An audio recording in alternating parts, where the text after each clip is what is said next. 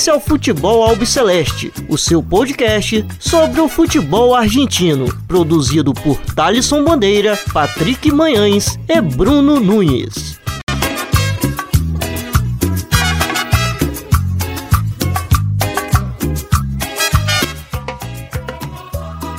Salve, salve a todos vocês. Meu nome é Thaleson Bandeira. Está começando mais uma edição do Futebol Albiceleste. A edição de hoje do programa conta com duas pautas especiais e com dois convidados que dispensam comentários. Mas antes quero apresentar os outros integrantes da primeira linha da Barra Albiceleste que dividem a Paravalante aqui comigo. Bruno Nunes, tudo bem com você? Como que você está, meu caro? Fala, Thalisson. Um abraço para amigo ouvinte, para amigo ouvinte. Um abraço também para Patrick. E, bom, tivemos aí muito aí no, no futebol na primeira divisão, no ascenso. Também tivemos o, as eliminatórias, aquele não jogo que deu o que falar. Então hoje está bem recheado de, de assunto, além dos dois, dois entrevistados de hoje, né? É, exatamente. Patrick Manhãs, tudo bem com você? Fala, Thaleson Nunes. É um grande prazer estar aqui mais uma vez com vocês, mais uma semana. E é como o Nunes falou, né? Muitos assuntos. Temos as eliminatórias, temos a Copa é, é da. Quer dizer, a Liga Profissional, no caso. O jogo que não aconteceu, praticamente, e, e a e seleção argentina. Então, tá recheado, tá muito bom, e é isso. Vamos que vamos. É isso, está bastante recheado.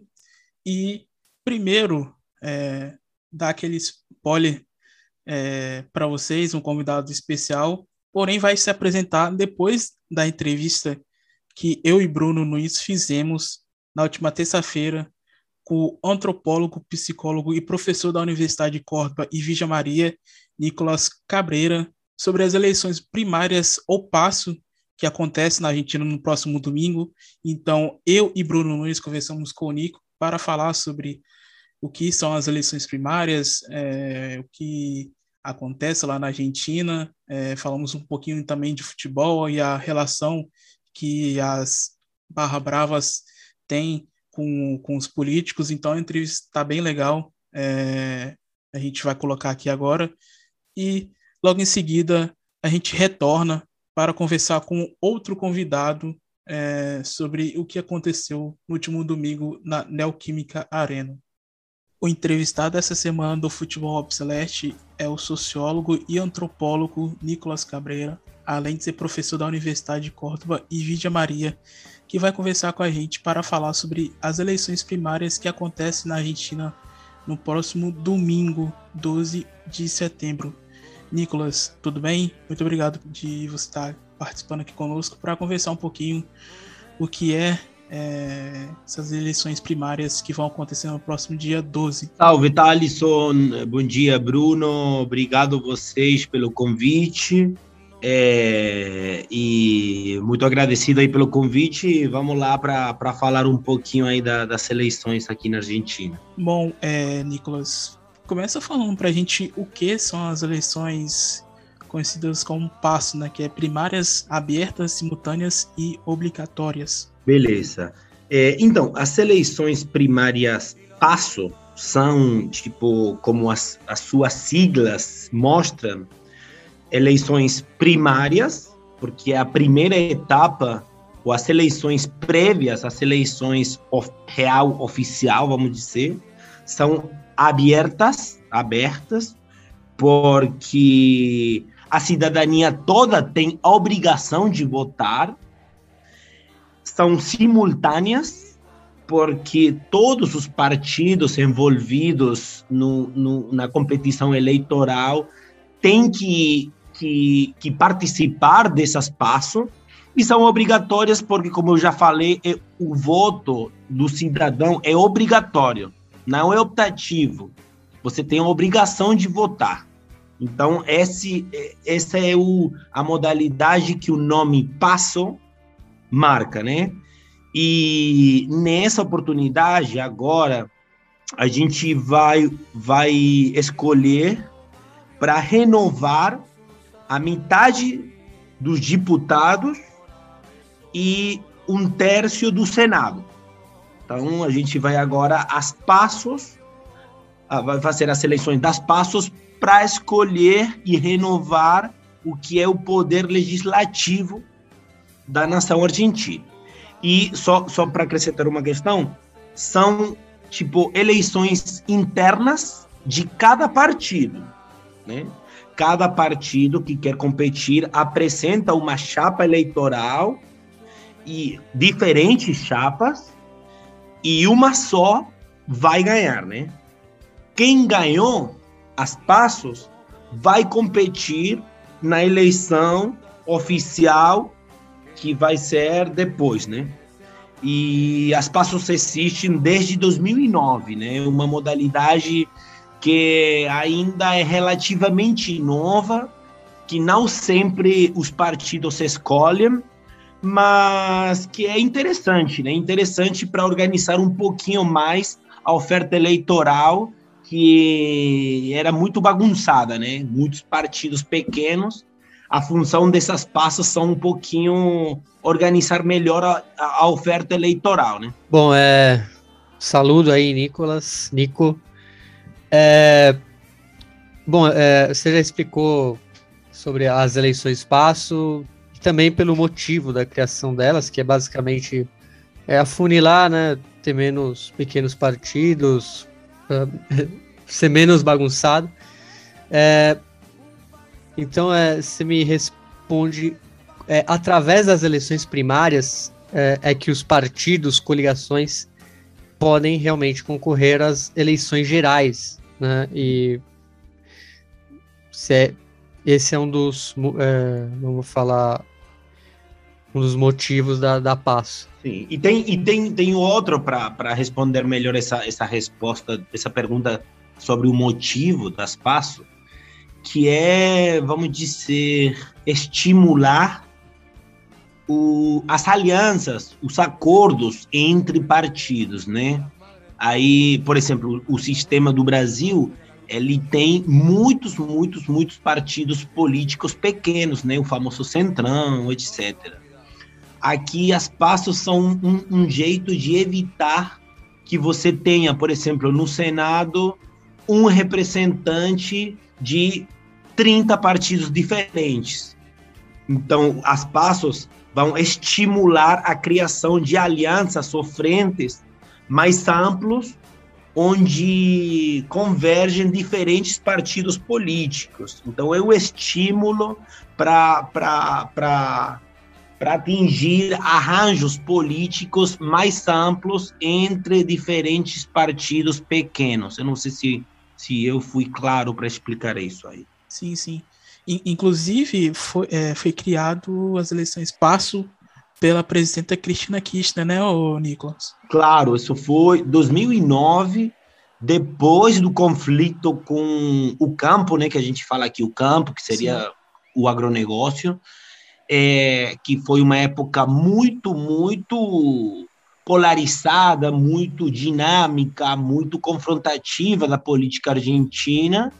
E aí depois tem uma galera que fala que as passos é, tiveram o efeito de, de acrescentar, de agudizar a polarização, porque ficaram dois frentes bem marcados, né? o frente peronista e o frente antiperonista, que é uma divisão que se que existe há muito tempo na Argentina, há muito, muito tempo, mas com as passo, essa divisão profunda da sociedade argentina se materializou eleitoralmente. Entendi. E as eleições é, primárias acontecem em toda a Argentina? Como que é, como que é essa questão aí? Sim.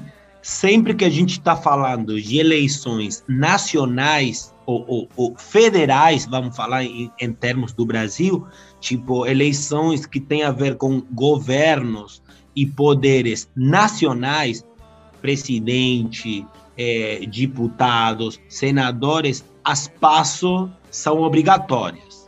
Depois, cada província, cada estado, cada cidade é optativo. Algumas têm o esquema das passos e outras não mas para eleições nacionais, federais, as passos sempre existem. E Nico, você falou anteriormente, que elas são primárias, né, abertas, simultâneas e obrigatórias. Então, é, o que acontece com as pessoas que, vamos dizer, faltam no dia de votar, se tem uma punição grave ou se é uma multa, como que qual é a punição por você não votar, né, já que é obrigatório? A punição é a mesma é, do, no, que no caso se você não votar depois na geral, que aqui na Argentina, se você não votar, você é punido economicamente.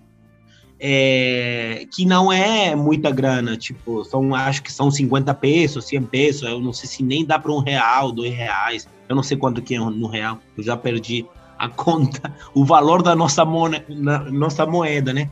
Mas é uma punição econômica é, e se você não pagar, você depois pode ter alguns problemas administrativos, assim, é, se você tem essa dívida, pode atrapalhar o processo, alguma burocracia, alguma documentação sua, vamos supor, tirar a carteira de motorista, tirar uma, uma carteira nova de, de identidade.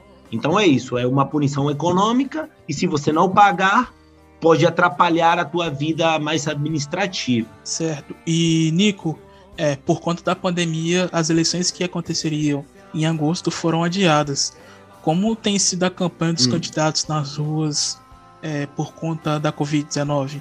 E se você vê muita diferença na Argentina do que aconteceu aqui no Brasil no ano passado durante as eleições, com várias pessoas nas ruas, enfim, respeitando as questões sanitárias de saúde?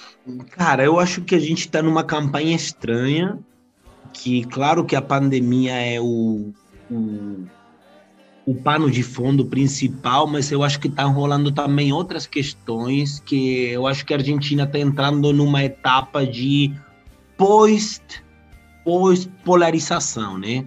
A Argentina passou desde 2008 que a gente estava falando até as últimas eleições para presidente a gente estava num clima muito polarizado, muito intenso, com muita, muitas pessoas envolvidas, com altos níveis de, de participação, e tudo isso parece ter mudado muito.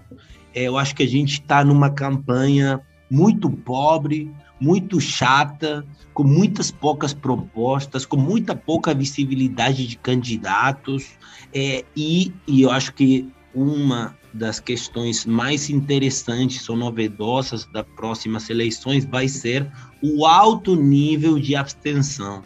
Eu acho que a gente está tá vivendo muita apatia da cidadania. Então, é, esse clima é, dá para perceber nos candidatos, eles não estão fazendo muito ato público, não está tendo muita aglomeração na rua, não está tendo essa, essa essa imagem né, da Argentina que é uma sociedade muito politizada, muito mobilizada, que, que, que os, os, os cidadãos parecem torcedores dos partidos, né? É, isso aí não está rolando, não está rolando. Então eu acho que uma primeira resposta é essa, que a gente está vivendo uma campanha pobre, chata, com muita apatia, é, com poucas propostas, muito golpe de efeito, é, com com os spot publicitários das redes sociais, pouco debate, muito pouco debate, e, e não é que a polarização sumiu, né? A polarização tá entre peronismo e antiperonismo, mas a novidade é que eu acho que vai ser uma porcentagem muito baixa a população que vai votar. Eu acho que das eu, eu imagino isso, não eu posso estar errado, mas eu, eu vejo essa essa essa essa probabilidade, né? E depois tem algumas perguntas interessantes sobre a campanha, o que vai acontecer com o voto jovem, o que vai acontecer com os extremos, está aparecendo tanto na esquerda quanto o Milley, que é um cara aí meio que apareceu agora, dos libertários, que inclusive o filho do Bolsonaro apoiou ele. Então, talvez esse clima de apatia política pode gerar fenômenos mais novos, né, vamos dizer, porque a verdade é que a população está meia é, tá meia desligada ou tá meia apática da, da, da dos políticos em geral, né? E, Bom, agora... só, só, um minutinho, Bruno. E, ah, e beleza, beleza. Você percebe também, não sei, a impressão que eu tenho, né? É, hum. Olhando assim de longe, é que até nos próprios comícios a gente percebe que tem muita organização, não tá muito aquela baderna. É, nos comícios que eu tenho visto nas campanhas que Alberto e, e Cristina têm acompanhado dos seus aliados, é muita organização, é, distanciamento e tudo mais. Você acha que isso pode mudar em novembro? Eu acho que sim, no, no sentido que. De ir para as ruas e tudo mais. Cara, olha, eu acho que, que vai, que vai ter, vamos dizer, a rua vai, vai ficar mais temperada, vai estar aquele clima mais, mais intenso é, por conta da vacinação, por conta do clima, que é o verão, por conta do fim de ano, que na Argentina sempre dezembro é um mês muito complexo. Mas eu não imagino aquele cenário de, de sei lá, 2012, 2014, 2015, 2018, é, porque também as principais figuras é, por exemplo, o Alberto Fernandes, ele não é uma figura que gera essa emoção e esse fanatismo e essa, e essa paixão como foi Néstor ou Cristina. E, e também não, o, por exemplo, o Rodrigues Larreta, é, tipo, as, as grandes figuras, Macri e, e Cristina, eles estão jogando, claro que estão jogando, mas são figuras secundárias na, hoje, né? Enquanto as, os, a disputa eleitoral. Tipo, nem Macri, nem Cristina são candidatas para nada. É, e, ao mesmo tempo, a, a, a, cidadania tem essa sensação de, de cansaço, de, de, de. Sabe, a pandemia, cara, bateu forte. Bateu forte. E a população não está querendo meio que cagar para a política. É, então, eu não imagino, claro que imagino mais movimentação, mais rua, mais barulho, mais tempero em novembro mas não imagino o cenário de anos anteriores. E, Nico, vamos mudar um pouco o assunto, porque no mês passado o Alberto Fernandes fez algumas alterações na pasta de defesa e desenvolvimento social, onde acabaram assumindo o Jorge Tayana e o Juan Sabaleta. É, essas mudanças têm algo relacionado com os últimos acontecimentos do presidente, sendo uma a, a fala racista e xenofóbica e a outra é, aquela foto vazada em Olivos é, do aniversário da sua esposa? Beleza. Eu vou responder essa pergunta, mas antes eu quero acrescentar só uma coisa do, da pergunta anterior, que tem a ver com que é normal também que as eleições de a gente chama de meio término, tipo legislativas, sejam menos intensas do que as eleições para presidente, né? Isso também tem a ver. Sempre acontece. Não é a mesma coisa a, a empolgação de votar deputados que a empolgação de votar presidente, né? Só, só para acrescentar esse detalhe. Agora, essas mudanças que o Bruno falou, eu acho que são diferentes, né? São duas mudanças diferentes. A primeira mudança, aquela da pasta de defesa, foi uma mudança por motivos eleitorais. Quem era o, o titular da pasta de defesa, Agustin Rossi, ele vai como candidato, pré-candidato a deputado pela província de Santa Fé. E o Alberto Fernandes falou: qualquer ministro que queira ser candidato a deputados e senadores não pode ser ministro tem que se demitir para competir eleitoralmente. Então, a saída do, do Rossi em defesa tem a ver com a sua própria intenção de ser candidato de deputados pela província de Santa Fé. Agora, a outra mudança, a mudança em desenvolvimento social, aí já tem a ver com motivos um pouquinho mais profundos, que tem a ver com eu não sei como que é no Brasil, mas a pasta de desenvolvimento social talvez seja a pasta mais importante em relação aos programas sociais, a gestão da pobreza, a relação com os movimentos sociais. É, então, essa mudança aí tem a ver com a relação, tem a ver com dois motivos, para mim, desde o meu olhar. O primeiro motivo tem a ver com a relação entre o governo e os movimentos sociais, que é uma relação de aliança, mas com tensão também. A mudança é uma, é uma, uma resposta perante o pedido dos movimentos sociais frente ao governo.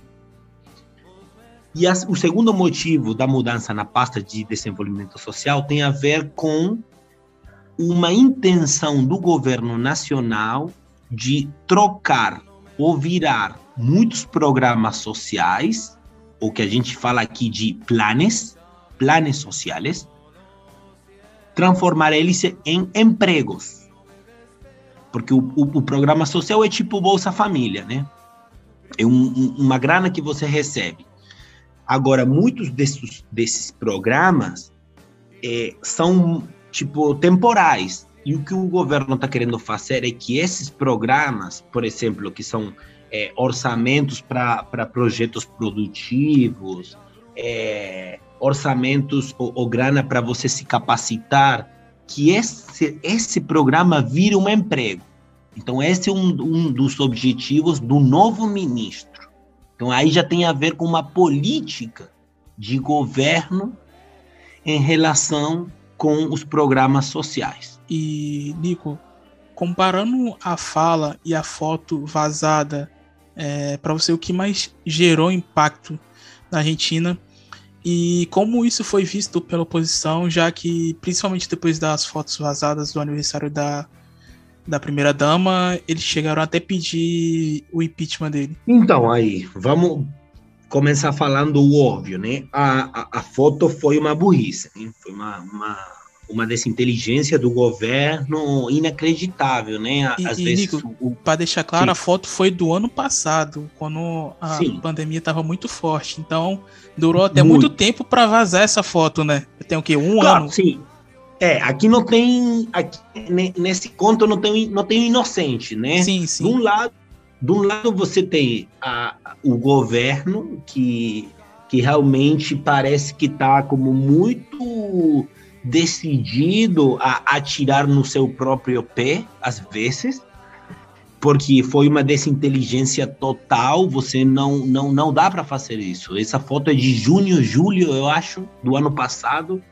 Eu lembro, por exemplo, eu, eu faço aniversário em maio, meu aniversário foi eu e, e mais um amigo, dois amigos, e aí você, e isso, isso é, foi quase geral na sociedade argentina, então você que, que, que, que aceitou as restrições, você encontra que o presidente fez um jantar com 15 pessoas aí e dá, dá um pouquinho de raiva, entendeu? É uma, é uma questão que você fala, caraca, você precisava fazer isso?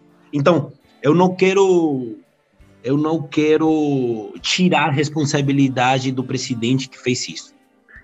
Porém, além disso, do presidente que evidente que, que, que está mostrando seus privilégios para uma sociedade cansada e chateada pela pandemia, você tem o surubu da oposição, né? Que fizeram disso um show muito exagerado, né? Pedir o impeachment por isso é também outra burrice, né? É outro um exagero total. É, mas é uma palhaçada, né? Tipo, é uma tirar vantagem onde você não tem. Mas eu, e aqui também a gente está imaginando, está fazendo projeção, hipóteses, eu acho que não é uma questão que vai ter muito efeito eleitoral, porque é um negócio relativamente fácil de esquecer. Agora, o problema do governo em termos eleitoral, para mim, continua sendo a economia, né? A gente está numa economia muito complicado, com mais de, do 40% de pobreza, é, mais de 20% de indigentes, é, com muito desemprego. A taxa de desemprego na população jovem é o duplo do que da população adulta ou maior. Então, a gente está num cenário econômico muito complicado E, e, e, a história mostra que a população argentina vota muito com o bolso, né? Vota muito com seu, a sua sensibilidade econômica.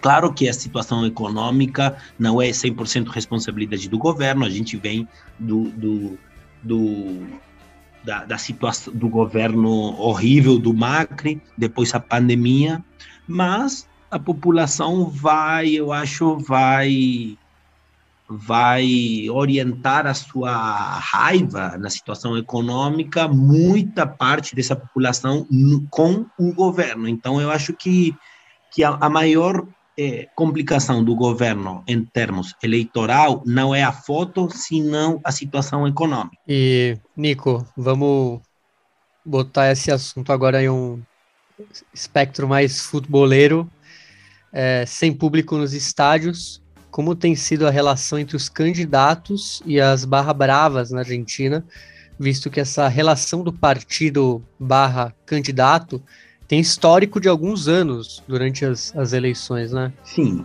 sim. As, as ligações das barras com a política é antiga, é histórica e continua, né? Mas é, é, difícil falar assim, geralmente, em geral, das barras da política, porque aí você tem que ver cidade, partido, clube, mas de fato existem, continuam. Não é fácil de falar, porque ninguém fala disso, mas todo mundo sabe que acontece. É, e, e, enfim, a gente a gente teria que mergulhar em casos de cada clube. E depois acontece que eu estou começando a perceber que a pandemia foi um choque muito importante para muitas barras.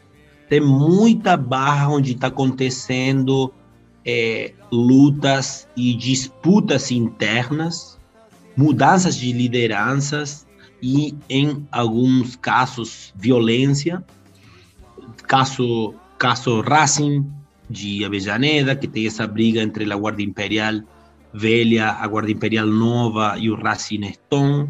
Tem também uma situação em Rosário bem complicada. Inclusive, no meu próprio clube, em Belgrano, está acontecendo uma mudança de liderança que não necessariamente tem a ver com questões políticas. Não necessariamente. Agora, aí entra também muito a, a imprensa que quer ver em todo conflito entre barras uma questão política. E nem sempre é.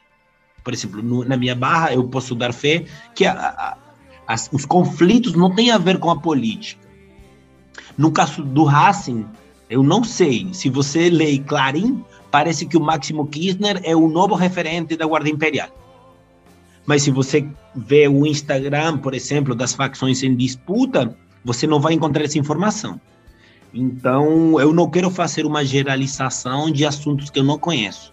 Só posso falar que, claro, que as ligações entre política e barra existem, que envolvem a todos os partidos políticos, não é apenas uma questão do peronismo, mas você, para ter uma informação mais certa, tem que mergulhar em cada clube, cada barra, cada cidade cada província. E Nico, esse esse tema que você citou agora gera um outro debate, né? Principalmente depois é, da proibição de torcedores visitantes na Argentina, que, bom, se a ideia deles era acabar com as brigas de barras bravas rivais, é, parece que criou outra disputa que foi briga interna, né? Você citou aí Racing, teve também recentemente é, a do New Chicago, não sei se você viu também em, plano de, em plena, plena partida, a do Sim. Chacarita com as duas irmãs brigando também, enfim, vários casos que têm acontecido depois é, da proibição de torcida visitante só com uma torcida no estádio, né? Não sei se você chegou a reparar nisso também. Sim, sim, eu acho que já em outra oportunidade a gente tem falado sobre como e é um negócio que eu mostro muito nas minhas pesquisas, e sempre que, que eu posso eu falo, como a proibição da torcida visitante, é, ou, em, em, como vocês falam, os jogos com torcida única, é, gerou um deslocamento da violência, quando o inimigo não, quando o inimigo sumiu da frente, foi achado nos, do lado, né? Aí, com a punição da torcida visitante, teve um incremento muito forte das brigas entre facções da própria Barra.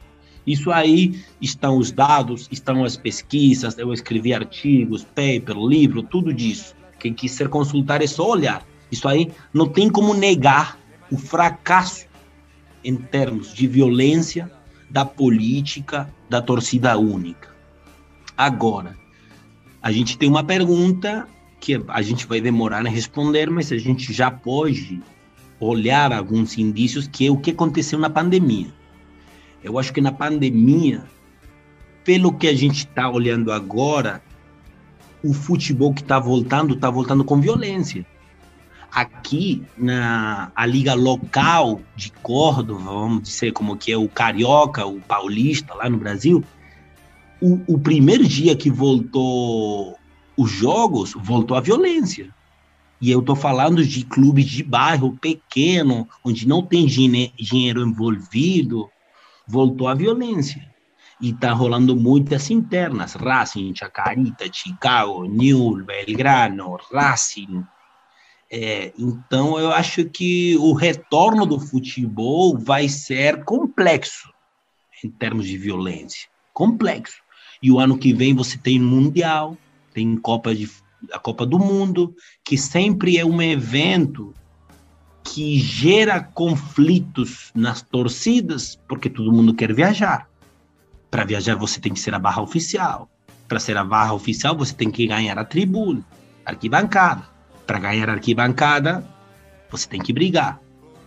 Então eu, eu imagino um cenário complexo do retorno do futebol. A gente tem que estar meio ligada nesse assunto. E, e bom, Los Borrachos del Tablón, versão oficial comandada pelo Guillermo Caverna Godoy, é, realizou eventos nos últimos meses com três sindicatos. Né, o Sindicato do Comércio, Sindicato dos Trabalhadores Municipais da cidade de Buenos Aires e o Sindicato dos Trabalhadores da Maestrança. Ela é a única que tem aparecido fazendo esse tipo de aliança recentemente, Nico. Como você vê isso? Então, a, a, as ligações entre barras e sindicatos também é histórica, existe, é, é muito forte. E o caso da, da torcida do, do, do River é, é clara, né? É, e, e é lógico, né? Porque as, as, as barras oferecem muitas competências, muitas questões que tanto o partido político quanto um sindicato precisam, né? A barra fornece de, de, de música, de caixas de som, de, de baterias, de pessoas, de pessoas, de murais, por exemplo, aqui, aqui em Córdoba é muito comum que algumas barras façam pintadas, murais, para partidos políticos e sindicatos. Também na hora das eleições, você precisa de fiscais, que a gente chama para cuidar os votos, e você sabe que a galera da barra pode pode segurar a onda no caso se, se o pau quebrar, vai ter uma galera disposta para briga. É, e, sobretudo, as, as barras são grupos com muita expansão territorial, né? Vamos pensar, imagina você quanto território atinge a Barra do River, que é o segundo clube mais importante da Argentina. São caras que têm portas abertas para muitos bairros de muitas cidades, de muitos estados. Então é, é, é normal, tipo, eu não estou falando se é, se é certo ou errado. Isso a mim não é não, não é meu trabalho, não é a minha intenção. A minha intenção é descrever e compreender o que acontece, não é julgar. Mas é, no caso de uma torcida como o River, as, as ligações com sindicatos, partidos e movimentos sociais é muito, é muito, muito grande. E essa também é outra torcida que já está dividida há bastante tempo, desde a época lá do, do acontecimento do Gonzalo Acro, e nos últimos anos também não tem frequentado as arquibancadas do Monumental de Nunes. É, e bom, Nico, para a gente encerrar, eu queria é, perguntar é, sobre o Diego Santilli, que é pré-candidato a deputado pela província de Buenos Aires e ex-chefe de gabinete do governo de Horácio Lareta. É, recentemente teve uma foto divulgada dele na época que ele frequentava a Los Borrachos de Tablon na Paravalancha, é, divulgada pelo Alan Schlenker, que é ex-chefe da Barra Brava, que foi condenado à prisão perpétua pelo crime de Gonzalo Acro em 2007. É, como é, isso caiu para ele é, no momento, na véspera de ele anunciar que ia ser candidato, como que vocês enxergaram isso aí? É, como que a população viu essa relação entre os dois? Já que ele era integrante da Barra e, inclusive, o pai dele, o Hugo Santilli, foi presidente do River Plate entre os anos de 1983 e 1989. Exato. Então, aí, para contextualizar isso aí que você falou certinho, é, é importante duas aclarações. Primeiro, que você falou, a foto foi divulgada pela ex-liderança, né, Alan Schlenker, que ele está na prisão pelo homicídio de Gonçalo Acro, 2016. Então, primeiro ponto, é uma foto é uma foto que foi divulgada com um sentido político e até, vamos dizer, de retaliação, né? De um cara que está na cadeia, mamando raiva, é, então é importante quem, quem divulgou a foto, porque um cara muito ressentido, claro, porque perdeu a barra, porque tá na cadeia. E. e, foi, e desculpa te interromper, foi tipo assim: caramba, você era meu amigo na época que a é. gente era integrante da barra e agora que eu tô preso você não quer me ajudar? É tipo isso, né? É. É tipo e isso. E foi com essa claro. intenção mesmo. Claro, é tipo, é, e é tipo também um, uma coisa que muitas barras fazem um pouquinho de extorsão, né? Tipo, olha, se você não me ajuda, eu vou divulgar muita informação que eu tenho, né? Também é um pouquinho disso. Então, esse é o primeiro, o primeiro ponto para contextualizar. Segundo ponto que você falou, Thalisson, muito, é, certamente, é que o, o, o Diego Santilli é filho do Hugo Santilli, que foi presidente do River. Então, naquela foto, que, entre parênteses, nem dá para ver certamente se é ele, né? Também é uma foto aí de um cara que bem de longe, bem de longe. É, bem de longe. O cara tem tipo um boné, aí você nem consegue perceber se ele é de fato ou não. Mas mesmo assim, é o filho do presidente da época. Eu imagino um pouquinho, né? Pai, me deixa brincar com os, os malandros aí um pouquinho. É, então também pode ser isso mesmo, sem que necessariamente a gente esteja falando de uma aliança mafiosa política, porque o que acontece com as barras muitas vezes é isso. O, o, o mundo das barras é tão é tão hermético, é tão fechado, é tão silencioso que gera muita muito filme, né?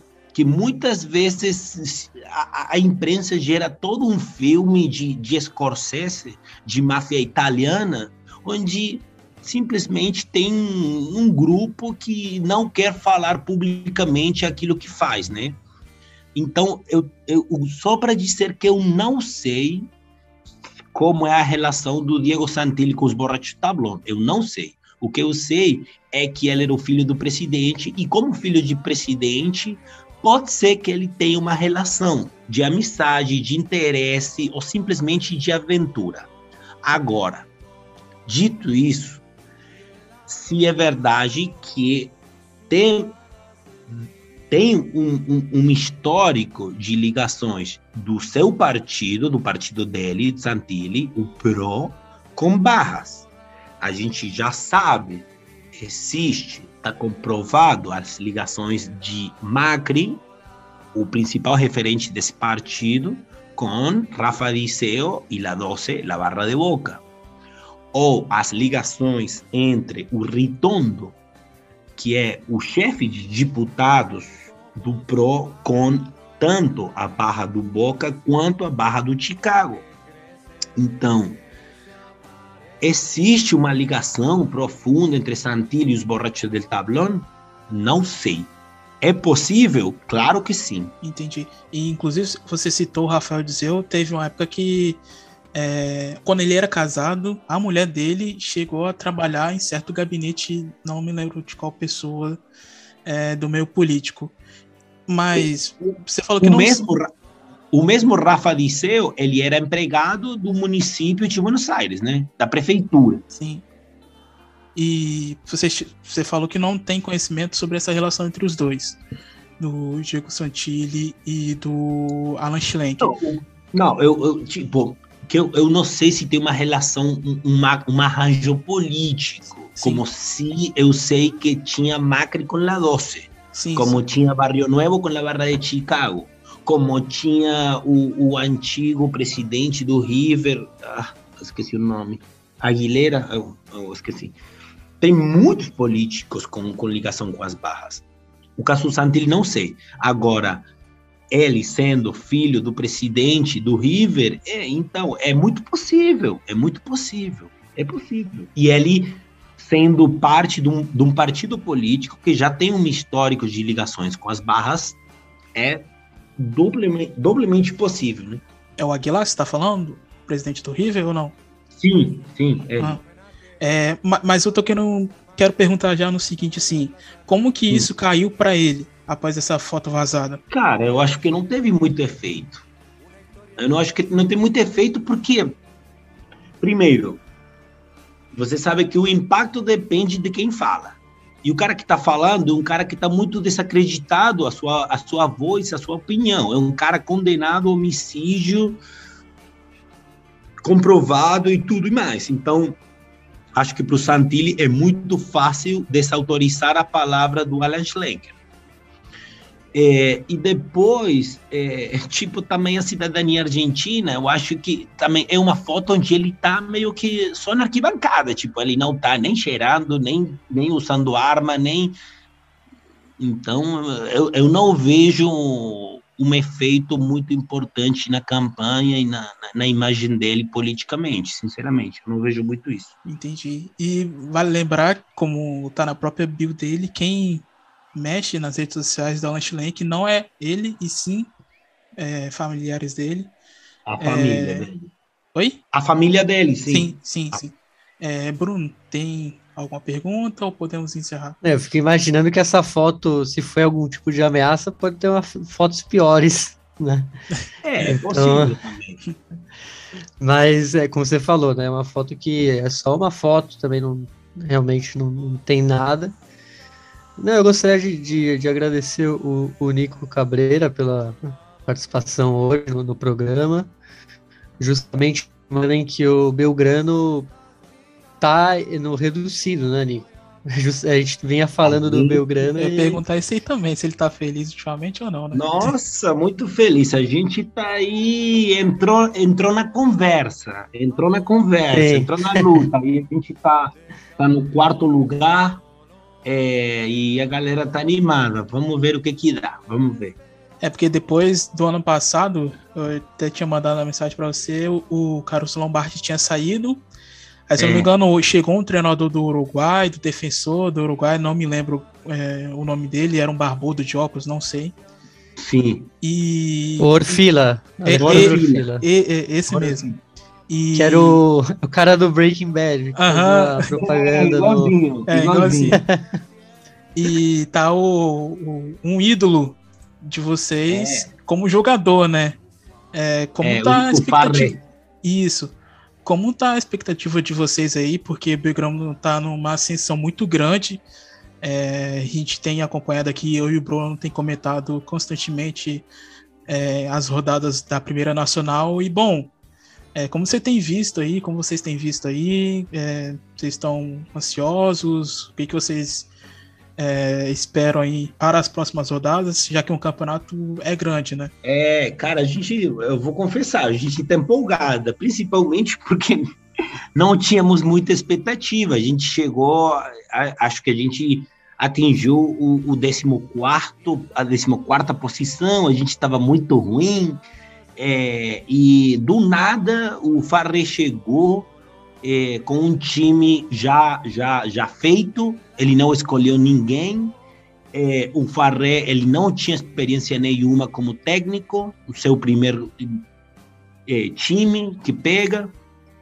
E, e, os primeiros jogos, Belgrano nem jogava bonito. Nunca jogou bonito, Belgrano, né? Mas, mas não tinha assim, oh, nossa, que mudança. Mas do nada começou a colher pontos, ganhar, empatar, não perder. E a gente tá aí, a gente tá aí. E, e, foi muito interessante porque aqui a galera. Mano, o Thalisson sabe que eu tô na Barra, eu tô num grupo de murais. Sim, sim. É, a gente tá fazendo. domingo muito... agora Sábado, quer dizer. Sábado, né? É, a gente fez 14 murais um dia só, só porque os, o, o nosso rival, eles fizeram um mural que dizia Las calles são nossas, as ruas são nossas. E a gente falou, ah, é? 14 murais num dia. Tudo ao redor desse mural, né? Então você vai, é muito engraçado. Você vê o mural de Tajeres, que diz Las casas são nossas, e ao redor 14 murais de, do Belgrano. Né? E... É, então, a gente está fazendo muita coisa por fora do estádio para matar essa saudade. É, a gente já estava fazendo quando o time estava muito ruim, e agora que, que o time está tá legal, é, a gente está mais empolgado ainda. A gente está preparando. Eu vou mandar para o Thalisson depois o que a gente está arrumando para sexta-feira, que a gente tem jogo a gente vai fazer um, um, um negócio muito, muito, muito grande para receber a nossa equipe. E, e Nico, é, e dessas, dessas últimas rodadas, a única vitória, perdão, a única derrota foi contra o Atlanta, né? E eu e o Bruno a gente tava, caramba, ninguém esperava essa derrota para o Atlanta, porque o Atlanta, depois é, da última paralisação que teve recentemente, é, é. o Atlanta tava, que tava brigando lá em cima, de repente deu uma caída sinistra e, e, e, e, a última vitória deles foi contra, contra vocês. É... É, tinha, tinha 11 jogos sem ganhar o Atlético. Aham, sim, sim. É, se manter nesse nível, assim, do que tá, se... No, principalmente agora, na sexta-feira, que é o jogo 9 e 10 da noite, que é um confronto muito direto, que é contra o Almirante Brau, que tá muito bem no campeonato, muito bem mesmo. Inclusive tá brigando ali pela liderança com o Tigre de Vitória. Se vencer, se caso vencer o, o Fragata, vocês, tipo assim, sonha em algum título? Tipo, tem passes pela cabeça de vocês? Gente, sonhar é de graça, né? mas, mas não tem que. Tem um ditado aqui que diz: não hay que almoçar se la cena. Não, não tem que almoçar a janta é, devagar, tranquilo. Vamos ver o que acontece na sexta e depois rodada atrás rodada. Eu não quero falar nem aquela palavra é, para não trazer má sorte. A gente está tá no sentido certo, a gente está empolgada, a gente está confiada, é, mas vamos ver o que acontece. E Bruno, tem dois jogadores. É, tem, são mais são mais 10 jogos, né? Também é, é muita muito, coisa aí. É muito longo esse campeonato. Você depois vai para a final, perdeu, vai, vai para o otogonal. É muito complicado, cara. É muito difícil. Mas a gente tá, tá na trilha, tá na conversa. É, porque é, os dois primeiros de cada grupo jogam a final para quem garante o primeiro acesso, depois tem o um reduzido. E, Bruno, tem dois jogadores aí muito bons nesse time aí do, do Belgrano que a gente tem citado aqui com frequência, né? Que é o Adriano Balboa, o atacante hum. uruguaio, e o Pablo Veguete, né? É, é o Pablo Veguete. E tem, e tem um que eu falo para vocês ficar de olho, que é um é um menino aí do, do clube, do, do semigeiro que a gente fala, que é o Sapeli. Sapeli. Ele, ele às vezes é titular, às vezes está tá, tá, de, tá de suplente, não sei como se diz. É, e ele, cara, é muito bom. Muito, muito bom. Só que novinho aí, ele tá assim, fazendo seus primeiros passos. Mas é um jogador para ficar de olho. Ele é muito bom. Bom, Nico, é, Agradeço demais você por ter aceito o convite. Sei que você está na correria tremenda e disponibilizou um horário aí na sua agenda para conversar com, com a gente aqui do Futebol Celeste. Bom, agradeço demais você. Sempre bom escutar você falar. É... Enfim, bom, só tenho a agradecer e obrigado mais uma vez. Você que ajudou a gente lá no começo, lá com, com o episódio sobre as Barra Bravas. Tá aqui participando novamente. Espero que você possa voltar outras vezes para conversar com conosco. Obrigado, Thalisson. Obrigado, Bruno. Obrigado aí para a galera toda. É, espero ter ajudado um pouquinho. Não, ajudou muito. Me, me, meu portunhol, eu já estou esquecendo meu português. Eu vou ter que voltar para o Brasil para aprender de novo. É, mas, mas aqui, aqui eu estou. Sempre que vocês precisarem, é, é só dar um toque. Eu, e, tô aí. De, deixa as suas redes sociais para quem quiser acompanhar seu trabalho. Fica à vontade. Beleza. Beleza. Aí no, no Instagram, é, é, meu Instagram é Nico com. com ah, como que? que é?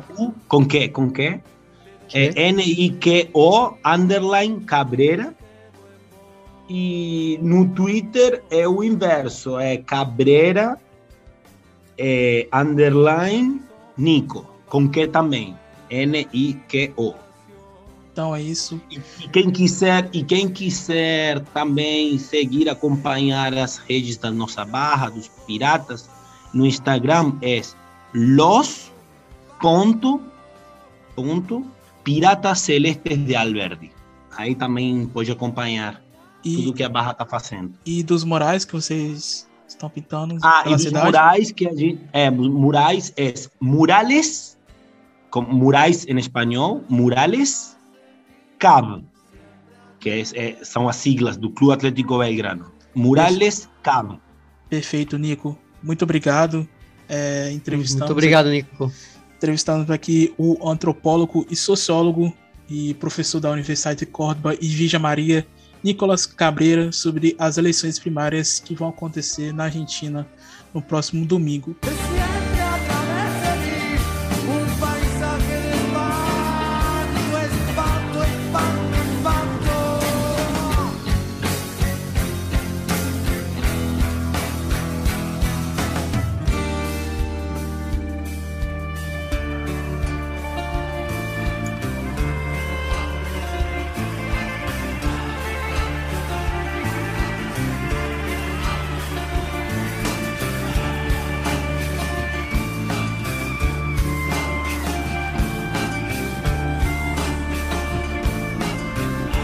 Bom, Bruno, a entrevista que eu, eu e você fizemos com o Nico foi muito boa, né? Deu para a gente abordar vários temas interessantes.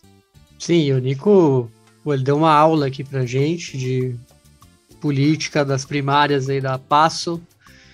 Deu uma aula também de como as barras se relacionam com esses candidatos e também deu uma aula de do Belgrano de Córdoba, né? Ele que faz os murais, etc. Então, muito legal o papo com o Nico Cabreira. É, exatamente, que tem um jogo muito importante hoje pela primeira nacional, que é a segunda divisão da Argentina. Bom, depois da entrevista, agora a gente vai conversar com outro convidado aqui do Futebol Celeste. Falei com vocês que a edição de hoje está muito pesada, tá, tá especial, e é o Bruno Rodrigues, jornalista aí da Folha, que esteve presente é, no último domingo na Neoquímica Arena, acompanhando o não jogo realizado entre Brasil e Argentina. Além disso, ele também é, é editor da editoria Grande Área. Bruno Rodrigues, é um prazer imenso ter você aqui conosco, participando do Futebol Celeste. Muito obrigado você por ter aceito o nosso convite. E bom, seja bem-vindo e fique à vontade, meu caro. Não, eu que agradeço o convite de vocês, Thalisson, Bruno, Patrick. Prazer estar, tá, estar tá aqui no Futebol Celeste e, e um, um, prazer estar tá falando para aqueles que, que nos escutam também. É, eu, eu nesse, nesse domingo, né, do, do dia 5 de setembro, eu, eu estava, eu pretendia, acordei querendo assistir a um Brasil e Argentina, né? É, a um Messi e Neymar, enfim, é, primeiro jogo pós final da Copa América, eu também eu também estive lá no, no, no Maracanã, né, para ver a, Argentina campeã. É, mas tudo isso, tudo isso foi para o ralo com cinco, seis minutos de jogo depois que cidadãos de, de calçadinhos e colete invadiram o campo da, da Neoquímica Arena, né? Mas a gente vai poder falar um pouco, um pouco mais de detalhes sobre isso é, ao longo do podcast. Eu queria mais uma vez agradecer vocês pelo convite e estou à disposição aí para responder o que, o que vocês tiverem né, de, de, de dúvidas e a gente bater um papo. Então, é, Bruno, queria iniciar o bate-papo perguntando para você como que foi ali aqueles cinco minutos, seis minutos de jogo. É, já tinha um clima meio que estranho né, em torno da Neoquímica Arena, que já tinham avisado que pessoas da saúde estavam ali. É, vocês esperavam que iria acontecer aquilo? Como que foi a reação de você e demais jornalistas que estavam presentes ali na cabine? Olha, Thalisson, é, os, os dias anteriores ao jogo e amanhã do, do domingo, elas, elas traziam uma certa incerteza, né? Sobre a realização do, do, do clássico, né? Por conta das, das notas que a, que a Anvisa publicou, é, os, os, as notificações que a Anvisa fez à delegação argentina também, né? Então havia uma, uma certa incerteza sobre a, a normalidade da partida. Agora, é, a partir do momento que a gente chegou na arena e, e eu cheguei com uma certa antecedência, é, consegui pegar o, o, aquecimento dos atletas, a entrada em campo, né? É, a partir do momento que a bola rolou, você não imagina que vai acontecer um negócio desse, né? É, qualquer, qualquer tipo de intervenção externa, o, o acontecimento extraordinário, você você acha que pode acontecer depois do jogo, ou é, terminada a partida, os jogadores da Argentina poderiam ser enquadrados, mas durante o jogo você não espera, né? Que vai acontecer. É, então, assim, cinco minutos, cara, de um jogo que até então não tinha, não tinha muito o que, o que falar, né? Um jogo com, com, com faltas. O, o, o, Romero fez uma falta uh, dura, levou um cartão amarelo. Lembro do Lucas Veríssimo dar um passe torto para fora também. Lucas Veríssimo estava estreando pela, pela seleção brasileira. É, foi o que deu para para pegar do jogo, né? Não teve um chute a gol, não teve uma nenhum lance de perigo nesses seis minutos. E de repente o gramado, a, a lateral do campo começa a ser tomada por gente estranha, né? Você não está você não tá acostumado a ver a, a, aquelas pessoas nessas situações. Não eram agasalhos da comissão técnica, não pareciam ser oficiais da Comebol. Uh, e aí, claro, os colegas, eu estava junto de colegas do GE.com, né? E eles, a, acompanhando também a transmissão da Globo ao vivo, que nos informaram que é, se tratava de fato de agentes da Anvisa, né? Que acho que as imagens conseguiram concluir isso a partir do, do, da imagem daquele, daquele cara de colete, né? Tinha um cara de colete na beira do campo e era um colete em que estava lá o, o, o logo da Anvisa, né? Da agência sanitária então, a partir disso, a, a transmissão concluiu que a Anvisa estava lá para intervir na partida. Aí tem a invasão uh, de um dos, dos, cidadãos que estava armado, inclusive, né? Depois descobriram também pelas imagens que ele estava armado de camiseta preta. Há uma breve discussão com o Otamendi, né? O Otamendi e o Acunha chegam perto dele e o Otamendi meio que, né? Meio que tenta afastar o cara. O que, que você está fazendo aqui, né? É, o cara viu, pô, um cara de camiseta preta, calça jeans, um papel no bolso, né? O que você, o que você tá fazendo aqui? Quem é você, né? Meio que dá um empurrãozinho e... nele, né, Bruno? É, ele dá um empurrão, ele tira o braço do cara, assim, é, e aí começa uma confusão, né? É, é, é, curioso, é curioso notar que a Anvisa conseguiu é, promover uma aglomeração no campo, né? Em toda a Arena Corinthians, praticamente, depois disso. Mas aí é, acontece a invasão, e há interrupção da partida. Os jogadores da Argentina discutem, conversam e, e junto do, da comissão técnica, do, do Scaloni, eles vão para o vestiário. A partir daí, cara, é, começa a, a cobertura começa a virar, né? Você já não está mais tão preocupado com a continuidade do jogo, você quer saber o que aconteceu, por que, que aqueles agentes da Anvisa estavam lá, e aí a, a, a, imprensa na Arena Corinthians ela fica no nono andar da arena, e, e aí você, para ter acesso ali a, a, chegada dos ônibus e ao corredor que dá acesso aos vestiários, que é o mesmo corredor que dá acesso ao campo, né? Então tem a entrada dos ônibus é um corredor que, que ele forma praticamente um T. E nesse T, nas duas extremidades, você tem cada um dos vestiários. É, na entrada desse corredor foi onde a gente se colocou para tentar alguma informação. É, mas era um tal de gente indo é, para lá e para cá, gente com, com crachá ou, ou, ou bottom na, na, na no, no, paletó assim da CBF, da AFA.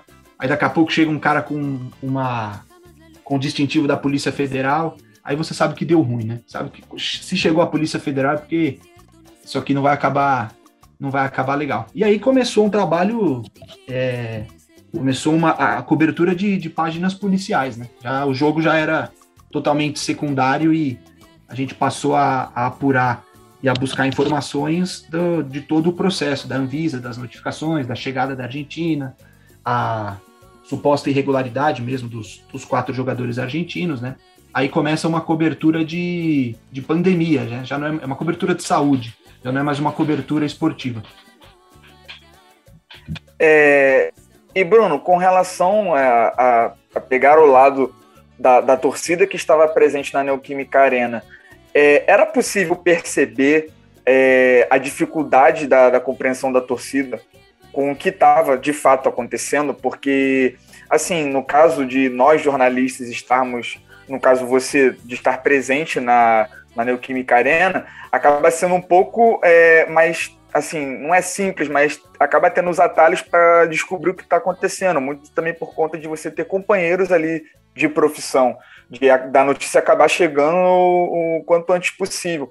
Era possível ver é, como estava esse aspecto na, na torcida, porque pelo menos aonde eu vi da, a, a, partida, eu vi de casa, eu vi a transmissão da Globo, e todo tempo ela tentava é, pescar como estava a reação da torcida com relação a tudo isso, tentando é, ouvir através de rádio, pescando pelo celular o que estava acontecendo. Era possível ter essa noção?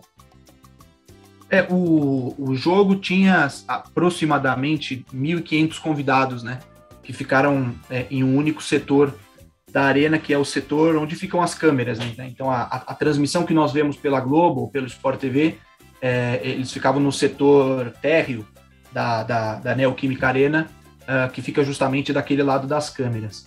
É, quando entraram na quando começaram a aparecer essas pessoas na lateral do gramado, o cara de colete, os, os agentes, aí tem o, o delegado da partida vai conversar com um deles, quando começa essa aglomeração ali na, na lateral, a torcida já começa a vaiar. É, porque eu acho que viram é, que aquelas pessoas elas não faziam parte do espetáculo. Não era um quarto árbitro, não era um delegado do jogo, não era gente da, da de nenhuma comissão técnica, né, nem do, da CBF nem da AFA.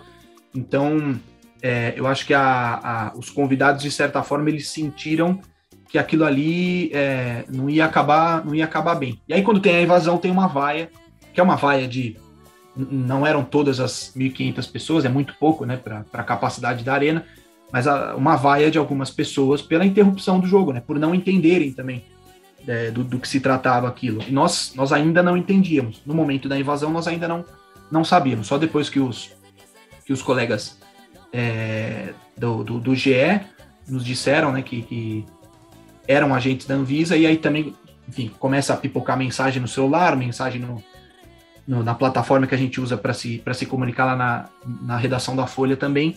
Aí, aí sim já se sabia que eram agentes da Anvisa, mas o, acho que quem estava na arquibancada não tinha essa noção ainda, muito provavelmente foi buscar no Twitter, em redes sociais, ou, ou gostaria de acreditar que em veículos jornalísticos também foram buscar essa, essa informação sobre o que estava acontecendo. Né? Mas de início teve só essa vaia, porque acho que sentiam que era alguma coisa estranha ao jogo, né? E aquelas pessoas elas não faziam parte do, do, do espetáculo Brasil e Argentina. E, e aí, Bruno? Sim.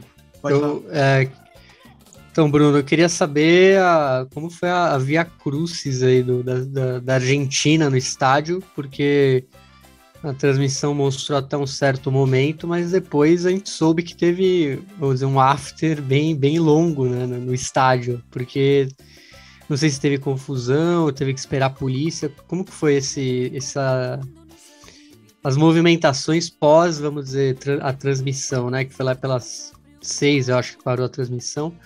Uhum. E quanto tempo ainda teve, vamos dizer, esse, esse circo aí no, na Neoquímica Arena? É, ó, quando, quando acontece a invasão do gramado, é, rapidamente a, a, alguns de nós ali, né, de, da imprensa, a gente já começou a se mobilizar para descer e conferir nessa, nessa zona que eu falei da, da entrada para os vestiários, é, porque é ali que a gente imaginava que conseguisse algum tipo de informação, né? Então a gente já, já saiu do nono andar, descemos até o primeiro uh, da Neoquímica Arena para tentar algum tipo de informação, mas estava fechado, obviamente, havia seguranças na porta. Uh, o que a gente via era essa circulação de gente da AFA saindo e voltando, gente da CBF saindo e voltando, uh, e, e, aquele corredor de vestiários da, do estádio lotado, cheio de gente, cheio de gente. A essa altura já tinha policial militar, né, ali uh, colocados, aí tem a chegada da Polícia Federal também. Como eu estava ali, uh, eu não consegui ver algumas das imagens. Eu, eu, sei que, por exemplo, o Messi voltou a campo em dado momento com um colete de fotógrafo, né, para conversar com, com, com, com o Tite, com pessoas da Comissão Técnica do Brasil, o Scaloni volta a campo também. O que se tem ali é uma circulação de gente para lá e para cá, né, de um, de um vestiário para o outro. O Brasil permaneceu no campo. Então, a partir de um dado momento também, o Brasil, ele vendo que o jogo não seguiria, ele faz um treino, ele realiza um treino na Neoquímica Arena, é, em campo reduzido, né? Pegaram metade do campo, colocaram a, as duas, os dois, as duas traves, as duas metas e, e começaram a fazer um, um, rachão. E a Argentina permanecia ali.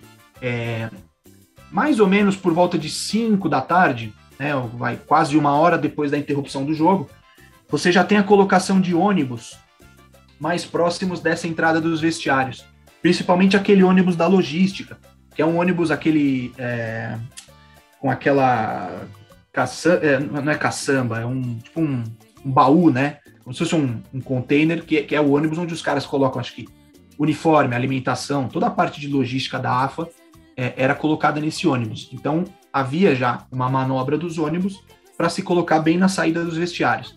Nesse momento já estavam tirando a gente dali, tirando, eu tô sendo assim bem, bem, é, bem educado, né? Estavam expulsando a gente dali, inclusive um, um membro da, da, da, comunicação, da diretoria de comunicação da CBF, deu um, um chilique espetacular é, para tirar a gente dali, porque ele dizia que não era uma zona de imprensa, não era um, um lugar para a gente trabalhar, ali era uma, era uma área restrita de circulação de gente envolvida somente na, na, na realização do jogo, né? E, e, e nesse momento também tem a chegada da Polícia Rodoviária Federal. A chegada da Polícia Rodoviária, ela sugeria, naquele momento, que a Argentina entraria no ônibus e iria para o aeroporto de Guarulhos, né? Que não passariam nem no hotel. Imagino que não tinha mais nada no hotel para os argentinos mesmo buscarem e pegarem. Então, a, a, presença da polícia rodoviária ali, ela sugeria que a Argentina sairia da, da Neoquímica Arena e iria direto para Guarulhos para poder voltar para Buenos Aires, para Ezeiza, né? Uh, isso foi mais ou menos umas cinco e pouco. É, só que a gente permaneceu muito sem informação. O que a gente conseguia apurar é, com o pessoal da redação, com quem estava em Brasília também, e eu lá do estádio, é que uh, a gente conseguia apurar o processo da Anvisa nos dias anteriores. Então já não era mais sobre o procedimento ali do estádio. É, parecia muito claro que a Argentina entraria no ônibus e seguiria para Guarulhos, acompanhada da polícia rodoviária. É, havia uma, uma incerteza sobre a, a possibilidade de deportação. Inclusive, o diretor-presidente da Anvisa fala sobre isso, né? Na entrevista à Globo, ainda na, no gramado, ainda logo depois da, da confusão. É, então, havia também esse, esse, essa possibilidade dos quatro serem deportados. E aí começou a apuração para a gente é, tentar entender o que, que a Anvisa havia feito é, nos dias anteriores. Mas sobre a, a, a Via Crucis ainda, a Argentina foi sair do estádio só umas sete e meia da noite. Quase três horas e meia, de, três horas depois do ocorrido, depois da, da, da ida deles para os vestiários, e aí teve conversa com a Polícia Federal no vestiário, uh, teve também a, a, intervenção do embaixador da Argentina, do Daniel Scioli. Uh, umas sete e meia da noite, a Argentina sai, escoltada pela Polícia Rodoviária Federal, e parte para Guarulhos. Nove e pouco da noite eles voltaram para a Argentina. Os jogadores foram apenas notificados, né, os quatro, não chegaram a ser deportados. Uh, e a cerca de nove e pouco da noite a Argentina pegou um, um voo de volta para Buenos Aires. Essa foi a mais ou menos o, o, o, roteiro do que se passou ali dentro da, da Arena Corinthians, né? Mas é, o que a gente tentava entender e passou a tentar entender foi o processo da Anvisa nos dias anteriores. E é... só fazer uma pergunta antes de você fazer a sua. Claro.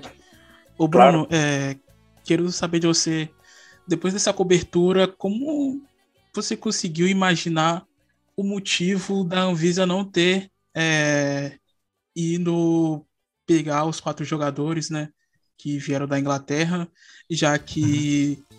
eles estavam em São Paulo há três dias, né, sexta, sábado e terceiro no domingo. É, inclusive treinando no, no CT do Corinthians na Fazendinha. É, uhum. Você consegue imaginar o, o motivo deles não terem ido antes e terem resolvido apenas no início, é, no, é, do, já durante a partida, de entrar em campo e fazer tudo aquilo que, que a, a mídia viu? Uhum. Olha, Thales, eu acho que assim, é, o, o, o que eu consigo entender depois de, de, de estar lá e de, de, apurar e de também receber apuração de colegas, né, da Folha ou de fora, houve uma série de falhas de procedimento da Anvisa, e, e, e incluindo também a Polícia Federal nessa história, porque é, esses jogadores, eles não chegaram, eles não chegaram pela fronteira com o Uruguai a pé, eles não atravessaram a fronteira do Paraguai a pé, esses jogadores chegaram pelo aeroporto de Guarulhos, como você disse, na sexta-feira de manhã. Eles ficaram três dias em São Paulo, eles treinaram na Fazendinha, houve reconhecimento do gramado na Neoquímica Arena, é, uma infinidade de oportunidades para você é, realizar os seus procedimentos. O que a gente soube é que no sábado, é, prévio ao, o, dia anterior ao, ao clássico, a Anvisa fez uma reunião com a AFA, com a presença da CBF, tá? E com a presença da Comebol, para entender o caso para entender por que, que esses quatro jogadores estavam aqui, uh, já que a legislação brasileira tem uma, há uma portaria que restringe a chegada do Reino Unido. A própria CBF buscou explicar à Anvisa de que uh, há um acordo entre as 10 federações e a Comebol uh, para a livre circulação dos atletas para que as eliminatórias aconteçam é, em alguma normalidade. Não dá, dá para falar em normalidade, né? Mas para que os jogos aconteçam. Isso acontece na Libertadores, isso acontece na Copa Sul-Americana também. Então existe esse acordo. É, e as 10 federações estão cientes, a Comebol está ciente, e a própria CBF buscou falar à Anvisa que, olha, os quatro atletas, eles estão dentro daquilo que nós é, é, que nós acertamos junto à confederação, a Comebol, para que haja as eliminatórias, para que as eliminatórias sejam disputadas. Em nenhum momento no sábado a Anvisa falou sobre o risco de deportação. Foi uma coisa que surgiu só na entrevista do, do diretor-presidente no dia seguinte, no domingo, já depois do jogo ser interrompido.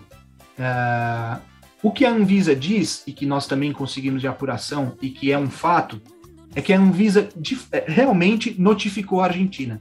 Não foi por falta de notificação. A Argentina foi notificada mais de uma vez no hotel de que esses quatro jogadores estavam é, irregular, de maneira irregular no país. Eles não haviam respeitado a, as normas sanitárias aqui de, de, de, de enfrentamento à pandemia. É, então, assim, a, a, a AFA ela passou por cima algumas vezes das notificações e dessas tentativas da Anvisa de frear pelo menos a utilização dos quatro, não de frear a, a realização do jogo, mas a utilização dos quatro que vieram da, da Inglaterra. É, mas assim, resumindo, uh, eu acho que há, o, há a responsabilidade, claro, da AFA em tentar burlar isso, né? É, o documento é preenchido por uma pessoa, que é uma história que está muito mal explicada ainda. É, o nome da pessoa, o nome que consta no preenchimento do documento dos quatro de entrada no Brasil, é do Botia Batista, que é técnico do Sub-20 da Argentina. É um cara que não participa da comissão técnica do Scaloni, não viajou ao Brasil, é, mas é, é, é, o nome que consta e esse documento ele é digital, ou seja, realmente é, ele não precisava ter viajado. Essa pessoa que preenche não precisava ter vindo ao Brasil, ela pode preencher é, remotamente, né? É digital o documento. Então o nome que consta é o do Bote Batista. Isso é muito esquisito. A Argentina passou algumas vezes por cima da, da, das notificações da Anvisa de que aqueles quatro não poderiam jogar. E aí a Anvisa, com a realização do jogo, é, por mais que, que, que, houve uma tentativa da própria CBF de explicar para a agência, a Anvisa entendia, e com sua razão, de que a lei, a lei sanitária, ou no caso a lei do país, a lei federal, ela se sobrepõe ao acordo dos clubes com as federações. Né? A, lei, a lei federal, nesse caso, ela é, ela é soberana, ela se coloca acima do que é um acordo entre entidades esportivas e entendeu que deveria ter interrompido a partida naquele horário. É, agora, sim, opinião, é, vários procedimentos deram errado e acho que o procedimento de interromper a partida também não foi o melhor. Eu não tiro a razão da Anvisa, acho que a Anvisa ela, ela buscou avisar a AFA de que havia uma irregularidade. Eu só acho que o procedimento utilizado depois de seguidas falhas nessas tentativas ele foi equivocado e a Anvisa acabou é, é, fazendo aquilo ao vivo, na maior emissora do país, né? No horário nobre do futebol nos domingos, é, acabou fazendo o que a gente viu, né? Interrompendo o jogo, com os agentes invadindo o campo, é, o Otamendi empurrando o cara, enfim. Aí, aí vira uma, uma zona. Mas o que, o que eu tenho de informação é isso que, eu, que, que, que a gente colocou aí. E a, uma outra informação, desculpa, só é, lembrei agora. No sábado, depois de ser notificada mais de uma vez, a Argentina faz um pedido ao Ministério da Saúde para que os quatro joguem em regime de excepcionalidade, que é o que a Anvisa no domingo dizia que a Argentina deveria ter feito. Então, a Argentina pede no sábado. Só que, nesse momento, quando ocorre o pedido da Argentina, a Anvisa entende que os argentinos já haviam furado é, todas as, as barreiras e todas as notificações possíveis e que não havia mais como conceder esse, esse regime de excepcionalidade aos quatro atletas. E aí, 51 minutos antes do jogo, ou seja, é, às 3 e 1, não, perdão, às 3 e 9 da tarde do domingo, uh, o Ministério da Saúde dá a negativa desse pedido de excepcionalidade e a AFA descobre 50 minutos antes do jogo, já no estádio, já na Neoquímica Arena, que esses quatro, em tese, não estariam liberados pela, pela saúde para poder poderem atuar. É isso porque a Anvisa entendia que eles já tinham chutado o balde, furado o bloqueio e, as, e não respeitado as notificações algumas vezes, e aí já não seria mais concedida a, a excepcionalidade. E só para deixar claro, o Bruno, que todo mundo sabia que eles estavam na Inglaterra jogando na Premier League. Isso não foi Sim. nenhuma novidade para ninguém. Não, o mundo inteiro assiste a Premier League. Só a, a, Polícia Federal, o aeroporto de Guarulhos e a Anvisa não sabiam. Mas, mas o mundo inteiro sabia. É eu falo, eu, o diretor-presidente da Anvisa, ele disse que depois de checar os passaportes dos atletas é que eles se certificaram de que os quatro estavam na Inglaterra. Eu, da minha casa, do meu sofá, na minha folga, eu sabia que eles estavam na Inglaterra. Porque eu vi a Premier League, eu vi os, eu vi os caras em campo pelo Aston Villa, eu vi o, o Giovanni Lo Celso jogar pela, pelo Tottenham. Então, assim, eu e muita gente ao redor do mundo sabiam que esses caras estavam na Inglaterra. Mas a Anvisa ficou surpresa, ficou surpresa com a entrada deles. É e chegaram até a fazer são... alguns comentários também em relação ao Kennedy, que foi para o Flamengo, e o William é, foi para o Corinthians, que estavam na Inglaterra e chegaram sem fazer a quarentena, né? Sim, que em tese deveriam passar por isso também, segundo a, a portaria do próprio governo. É, Bruno, e eu queria entrar nesse aspecto sobre, sobre a partida e a interrupção da Anvisa. É, até que ponto o governo federal está envolvido nisso? Porque se a gente parar para pensar que se fosse um país sério com relação à tomada de, de decisões sobre as medidas sanitárias, eles nem os argentinos nem passariam do aeroporto, eles bateriam e voltariam. Uhum. Fora que existiu a informação de que o próprio presidente da República, o Jair Bolsonaro, tentou reiniciar a partida após a paralisação. Então, até que ponto, e aí você pode falar sobre informação ou sobre o que você acha, sobre até que ponto está envolvido o governo federal nesse, nesse, nessa confusão toda. É, essa também foi uma, uma informação que, que a gente viu, né, da, da tentativa de participação do, do Bolsonaro para manutenção é, do jogo. O que, eu, o que eu sei também é que houve uma tentativa do próprio presidente da CBF em acionar a Casa Civil para que o jogo continuasse, para que o jogo seguisse e, e, e eles resolvessem isso uh, no campo, né, para que o, os pontos fossem resolvidos no campo. Presidente interino da CBF, né, o Edinaldo. É, depois do afastamento do Caboclo e depois da, da, curta mais uma passagem do Coronel Nunes. Houve uma tentativa, então, de CBF e de governo para tentarem seguir uh, com o jogo, mas a Casa Civil nega esse contato por parte uh, da CBF e, e, como eu disse, né, houve essa nossa apuração de que o Ministério da Saúde, no sábado, recebeu o pedido de excepcionalidade. Mas a essa altura eles já entendiam, junto com a Anvisa, de que a Argentina tinha extrapolado qualquer limite de, de do, do, aceitável né, sobre a permanência aqui no Brasil e já não iriam conceder essa, essa excepcionalidade a eles. Mas, de fato, houve a tentativa de algumas entidades, alguns órgãos, inclusive governo, para que, que o jogo continuasse, para que a partida fosse resolvida dentro de campo. E parece que tudo que a pessoa que governa esse país tentou fazer essa semana não deu muito certo, né? Não, todas. Todas. Ah, nem, nem o áudio Inclusive. de WhatsApp, né? Que é uma é. especialidade. nem, a, nem, a, nem, as, nem a fake news por redes sociais, que é um. Eles são é, professores doutores nesse tema, eles conseguiram fazer direito essa semana. Realmente, uma, uma semana para esquecer. E, Bruno, só sobre essa repercussão toda, desculpa, mas é muito rápido, sobre essa repercussão toda, até que ponto também mancha a imagem dessas entidades, e aí eu estou falando de Comebol, AFA e CBF, que já, já estão manchadas, historicamente? Ah, é terrível, né? É terrível porque o mundo inteiro viu. O Brasil e a Argentina, é, ele, ele ainda atrai atenções né, do, do mundo, há jogadores que jogam em algumas das principais ligas do planeta que estavam envolvidos, né? Então, a imagem, é, é, ela é muito ruim. É, acho que para a AFA, pela, pela informação que a gente tem de que eles furaram esses bloqueios e de que esses jogadores de fato estariam irregulares segundo a, a lei sanitária, a portaria que, que, que foi, que foi uh, colocada para o controle da pandemia. Para a CBF é ruim também, porque a CBF não, não conseguiu organizar o jogo, né? a CBF não consegue fazer com que o jogo uh, na, na, na casa dela e também sob responsabilidade dela não termine, isso é muito ruim. E, e a Comebol, que também é a responsável por fazer com que o jogo é, ocorra normalmente, também não conseguiu mais uma vez. Né? A Comebol já a lista já é já é extensa. Uh, na repercussão do jogo, eu vi, por exemplo, a, a, declaração do CEO do Aston Villa, que tinha dois atletas envolvidos, né? O, o Emiliano Martinez e o Emiliano Buendia na Argentina, é, falando sobre a repercussão do caso, que era uma bagunça. É, esse foi, a, foi o termo que ele usou, né? A, a bagunça uh, e a preocupação também de executivos de clubes de continuarem liberando seus atletas. A gente já teve a complicação, né? O Tite convocou nove jogadores da Premier League que não puderam vir para as eliminatórias. Então você já tem esse atrito entre confederação e, e liga e liga né, internacional, liga de clubes.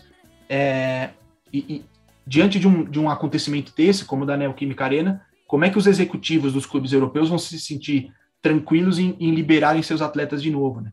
É, então, a, a, repercussão é péssima para todos, para todos os envolvidos, ah, é, ela é muito ruim. E como você falou, Patrick, para entidades que já não são, é, elas já não gozam de uma imagem muito, é, muito, muito celebrada, né, entre torcedores, entre apaixonados por futebol. É, mas é um episódio, claro, mais um episódio que que, que entra para a lista de, de manchas dessas, dessas entidades todas.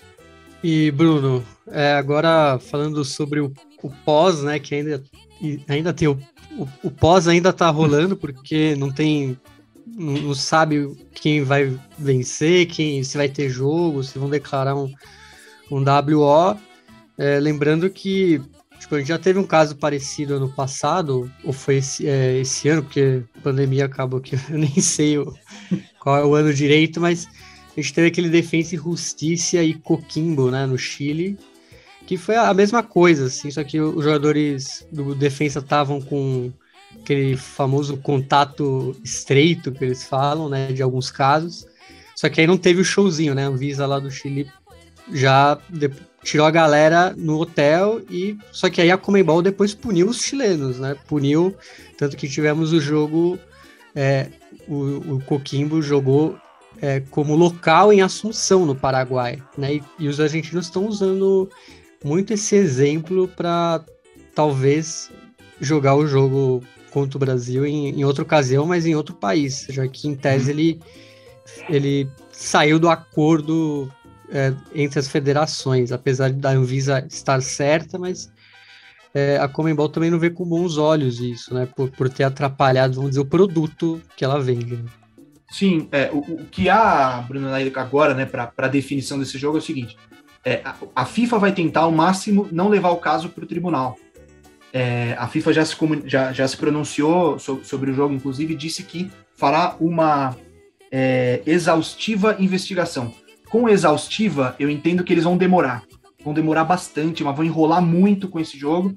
É, e, e, acho que a, uma saída para a FIFA seria esperar pela classificação de Brasil e Argentina, que deve acontecer. O Brasil lidera com folga, a Argentina conseguiu também uh, um, uma, uma arrancada e se coloca bem na segunda posição. Acho que os dois vão se classificar sem problemas. Depois que eles estiverem classificados para a Copa, a, a, FIFA toma uma decisão, organiza um jogo Brasil e Argentina só com atletas do meio local, para não dizer que é, os pontos não foram decididos no campo, vira a celebração do futebol, de acordo com a Comebol e com a FIFA, e pronto. As duas estão na Copa e ninguém é punido. Agora, se por um acaso houver uma judicialização do caso, a AFA vai querer é, imputar ao Brasil a culpa por não conseguir organizar o jogo, e aí entraria no, no, no, na linha do que você disse sobre o Chile, né? Os chilenos foram punidos porque o jogo aconteceria lá. Então a punição a quem, em tese, teria que dar as garantias de organização do jogo. E a, a CBF, eu acho que adotaria a linha do WO, de que os argentinos, com seis minutos de jogo, perdão, com seis minutos de jogo, eles abandonariam, é, abandonaram o campo e nunca retornaram. E aí o Brasil ficaria com os pontos da partida. Acho que não vai chegar nesse ponto. A FIFA vai tentar uma solução pacífica para todos, com os dois se classificando a Copa do Mundo sem problemas, e aí depois tomando uma decisão sobre esse jogo, que eu imagino que o local, uma espécie de super clássico das Américas, só para a FIFA não dizer que esses pontos desse jogo aqui no Brasil não, não foram disputados no campo mas só depois que esses pontos realmente não fizerem falta aos dois. Acho que esse vai ser o caminho do, do pós aí, da, da, da decisão da FIFA sobre, esse, sobre essa questão. É, Bruno, e puxando também para o aspecto da, dos brasileiros sobre como transmitiram a notícia, daram a informação, é, lamentavelmente, os brasileiros que transmitiam essa partida tentavam piorar a imagem dos jogadores argentinos. Isso aí não tem nenhuma dúvida é, que eles haviam falsificado um documento da Anvisa e tudo mais, quando na verdade a gente sabe que o jogador de futebol nem mexe nessa parte burocrática, é, e, e, entre outras, né? É, como foi para você acompanhar esse tipo de, de enredo com relação a esse, a esse Brasil argentino, que historicamente tentam colocar tudo acima, é, quer dizer, a rivalidade acima de tudo? Sim, cara, é, assim, sem surpresa nenhuma, é, mais um episódio envolvendo argentinos em que se, se dirige a eles com xenofobia, né? É, há uma xenofobia disfarçada, em alguns outros casos nem, nem tão disfarçada assim. Isso acontece com argentinos, acontece com, com, outros, com outros povos também, é, com outras, outras nacionalidades, mas com a Argentina, por conta da, da, da relação que se estabeleceu de, de, rivalidade no futebol, isso, isso fica muito à flor da pele, né? A coisa é muito exacerbada. É, eu, cara, eu, eu me compliquei com essa história de, de documento, de assinar. Eu fui opinar no Twitter. É, eu devia ter aprendido já essa altura, né, cara? 29 anos de idade. Eu já devia estar. Tá, eu já devia estar vacinado, né, com relação a isso. Mas o, o que, que eu procurei explicar? E foi isso que você falou, Patrick. Jogador de futebol, ele não cuida dessas burocracias. E depois ficou provado, a gente conseguiu. o, o documento da Anvisa diz, inclusive, um documento da própria agência, diz que a, a entrada dos jogadores no país ela foi assinada por uma, ter, por uma, digamos, por uma quinta pessoa. nenhum dos quatro envolvidos, Martínez, Buendia, uh, Romero e, e Lo Celso, nenhum dos quatro preencheu o documento. Porque essas coisas não são feitas por jogadores de futebol. Por mais que a imigração seja individual tudo mais, é, são procedimentos, cara, que eles são feitos por, por um profissional do administrativo, por, por alguém da comunicação, enfim, cada um com seu cada um com o seu responsável por, por pegar o jogador na mãozinha. Mas é, o que eu quis explicar é que os quatro, este quarteto de jogadores, eles não tentaram deliberadamente burlar as leis do Brasil. E acho que foi essa colocação, foi essa impressão que a transmissão, que muita gente também nas redes sociais e em outros programas uh, decidiu colocar sobre esses argentinos, essa responsabilidade de que não, de que os quatro argentinos, eles, a primeira coisa que eles fizeram quando desceram em Guarulhos foi preencher errado o documento de propósito. Cara, é uma questão que vem de cima para baixo. De quem é, é, é, óbvio que é do interesse desses atletas jogar. São campeões da Copa América, é, três deles titulares, né, e importantíssimos para o time. Uh, inclusive o Romero estava de volta para o jogo do Brasil, ele perdeu o jogo da Venezuela, né? E voltaria ao time para o jogo da, contra a seleção brasileira. Uh, então, assim, é claro que é do interesse desses atletas jogar, mas é de interesse maior da AFA que alguns de seus principais jogadores estejam em campo.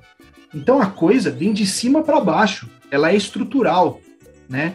A, a, tentativa de entrar e de furar os bloqueios da Anvisa e as notificações da Anvisa, ela parte da AFA, ela parte da associação é, para quem esses atletas estão trabalhando e servindo naquele momento, na data FIFA. Então foi isso que eu tentei colocar. Mas, cara, foi uma gritaria para variar, né? E, e até evitei falar depois. Acho que algumas ponderações realmente fizeram sentido, que as pessoas colocaram. É, muita gente me, me respondeu dizendo que os jogadores também têm responsabilidade, e eu concordo. Se você permite que alguém assine um documento em seu nome, você precisa arcar com essa responsabilidade, né? Você precisa, ó, o cara tá assinando por você, é, é o seu nome que está ali, é o seu documento que está ali. Então, jogadores também têm responsabilidade nisso. Mas a, o, o, meu ponto era que a coisa vem de cima para baixo. Ela é da AFA sobre os atletas. E não é uma decisão que parte deliberadamente do atleta de burlar a lei nacional, de não respeitar o Brasil, o brasileiro. E a partir daí você começa com todas essas interpretações é, totalmente é, xenofóbicas, né? E, e, enfim, erradas, acho que sobre também uh, sobre, sobre o, o, os argentinos, sem que se tenha provas. Esse, isso é o mais importante. Tá? Você pode não gostar do argentino, é, é um direito seu.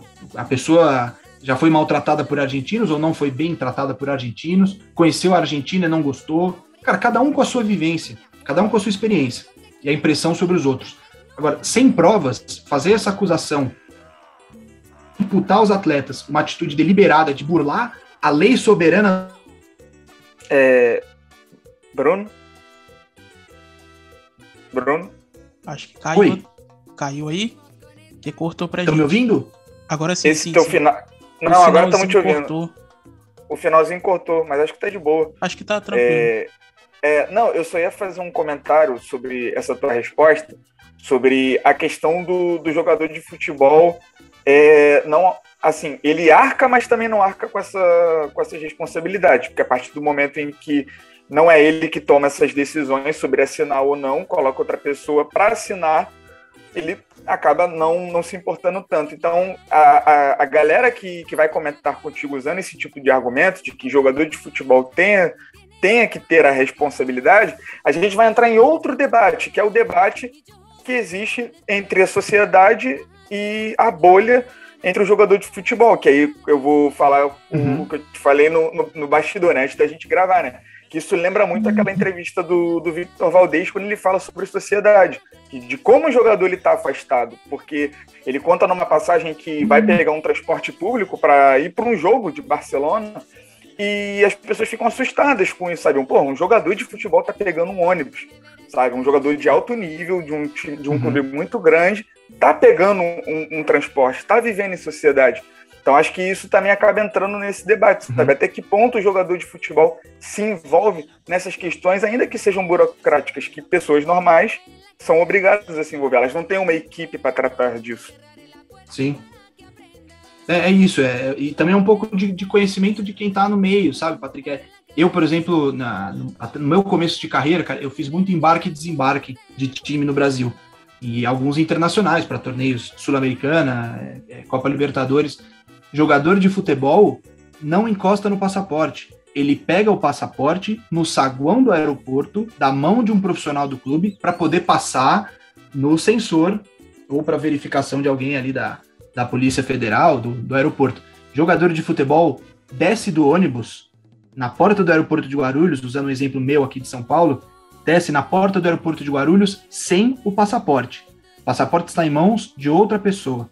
Então, é como você disse, é um outro debate. Aí a gente vai discutir que o jogador de futebol é descolado da realidade, que eles vivem numa bolha, que o jogador não consegue preencher o próprio uh, documento, que o cara não sabe assinar o próprio nome, não sabe comprar um, um, não consegue comprar uma casa sozinho e tudo mais. Aí vai ter aquelas histórias do cara que perdeu toda a fortuna, que ganhou quando jogou não sei aonde. Então, é isso, é uma outra discussão. Essa é uma outra discussão que é muito particular do futebol. Agora, a discussão fundamental sobre a, o preenchimento dos documentos é entender que esses jogadores fizeram deliberadamente, que vem uma que é uma coisa que vem de, de cima para baixo, da entidade é, que se sobrepõe ao, ao a, a, decisão, ao ato dos quatro atletas, né? E sem provas.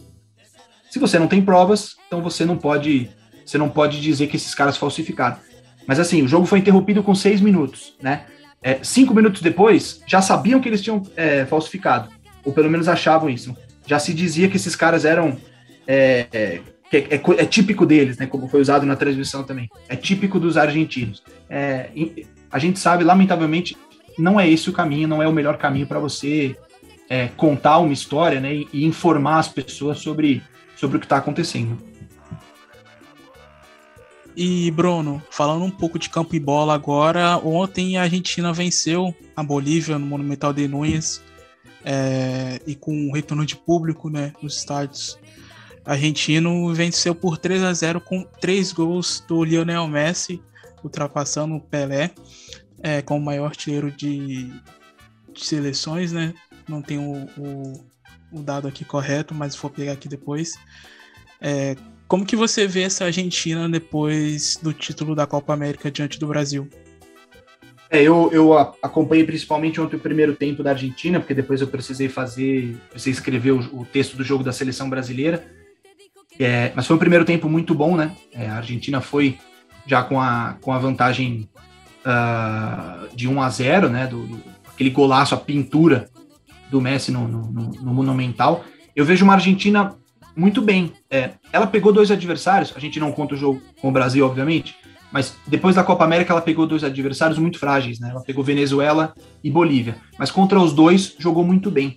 E, e um padrão que eu vi do jogo da Venezuela para esse da Bolívia é uma Argentina que foi sufocar esses adversários no campo de ataque, para retomar a bola, para tentar roubar ela mais próximo do gol possível. O próprio o golaço do Messi, o primeiro da Argentina, ele sai assim, né? A Argentina desarma na intermediária uh, de ataque. Né? Se não me engano, um desarme do Paredes. Ele vai para uma dividida e depois encontra o Messi uh, já na, na em, em, condição de, de, dar o drible no boliviano e bater para o gol. É, mas eu vejo uma Argentina muito, muito bem. Acho que o Scaloni, com a Copa América, ele conseguiu reafirmar as convicções dele, ele conseguiu encontrar o time.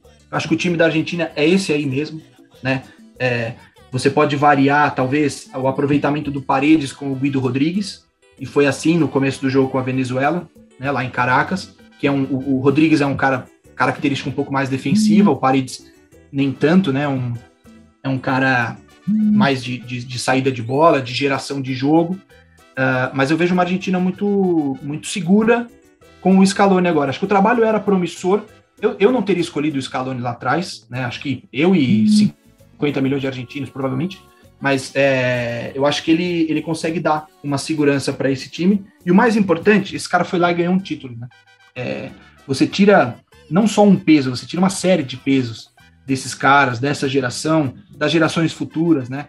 É, a geração Messi, de Maria, Cunagüero, esses caras estão encerrando suas carreiras. Agora, a próxima geração de, de destaques da Argentina, o, o Lautaro Martinez, o Emiliano Martinez, o Cuti Romero, esses caras não vão precisar carregar o fardo de não serem campeões há 30 anos, entendeu? Então isso, isso vai facilitar muito para a sequência do processo, seja do Scaloni ou dos outros. É, acho que o, o que de mais importante ele conseguiu foi encontrar um time, reafirmar algumas convicções dele e ganhar. Esse cara foi lá e ganhou do Brasil no Maracanã. A estratégia dele funcionou. Pode não ter sido a mais vistosa, né? O jogo não foi realmente brilhante do Maracanã, mas funcionou. Ele parou o Brasil, um jogo muito físico e ganhou. Esse cara levantou uma taça, o Messi levantou uma taça. Messi vai agradecer esse cara pro resto da vida dele, entendeu?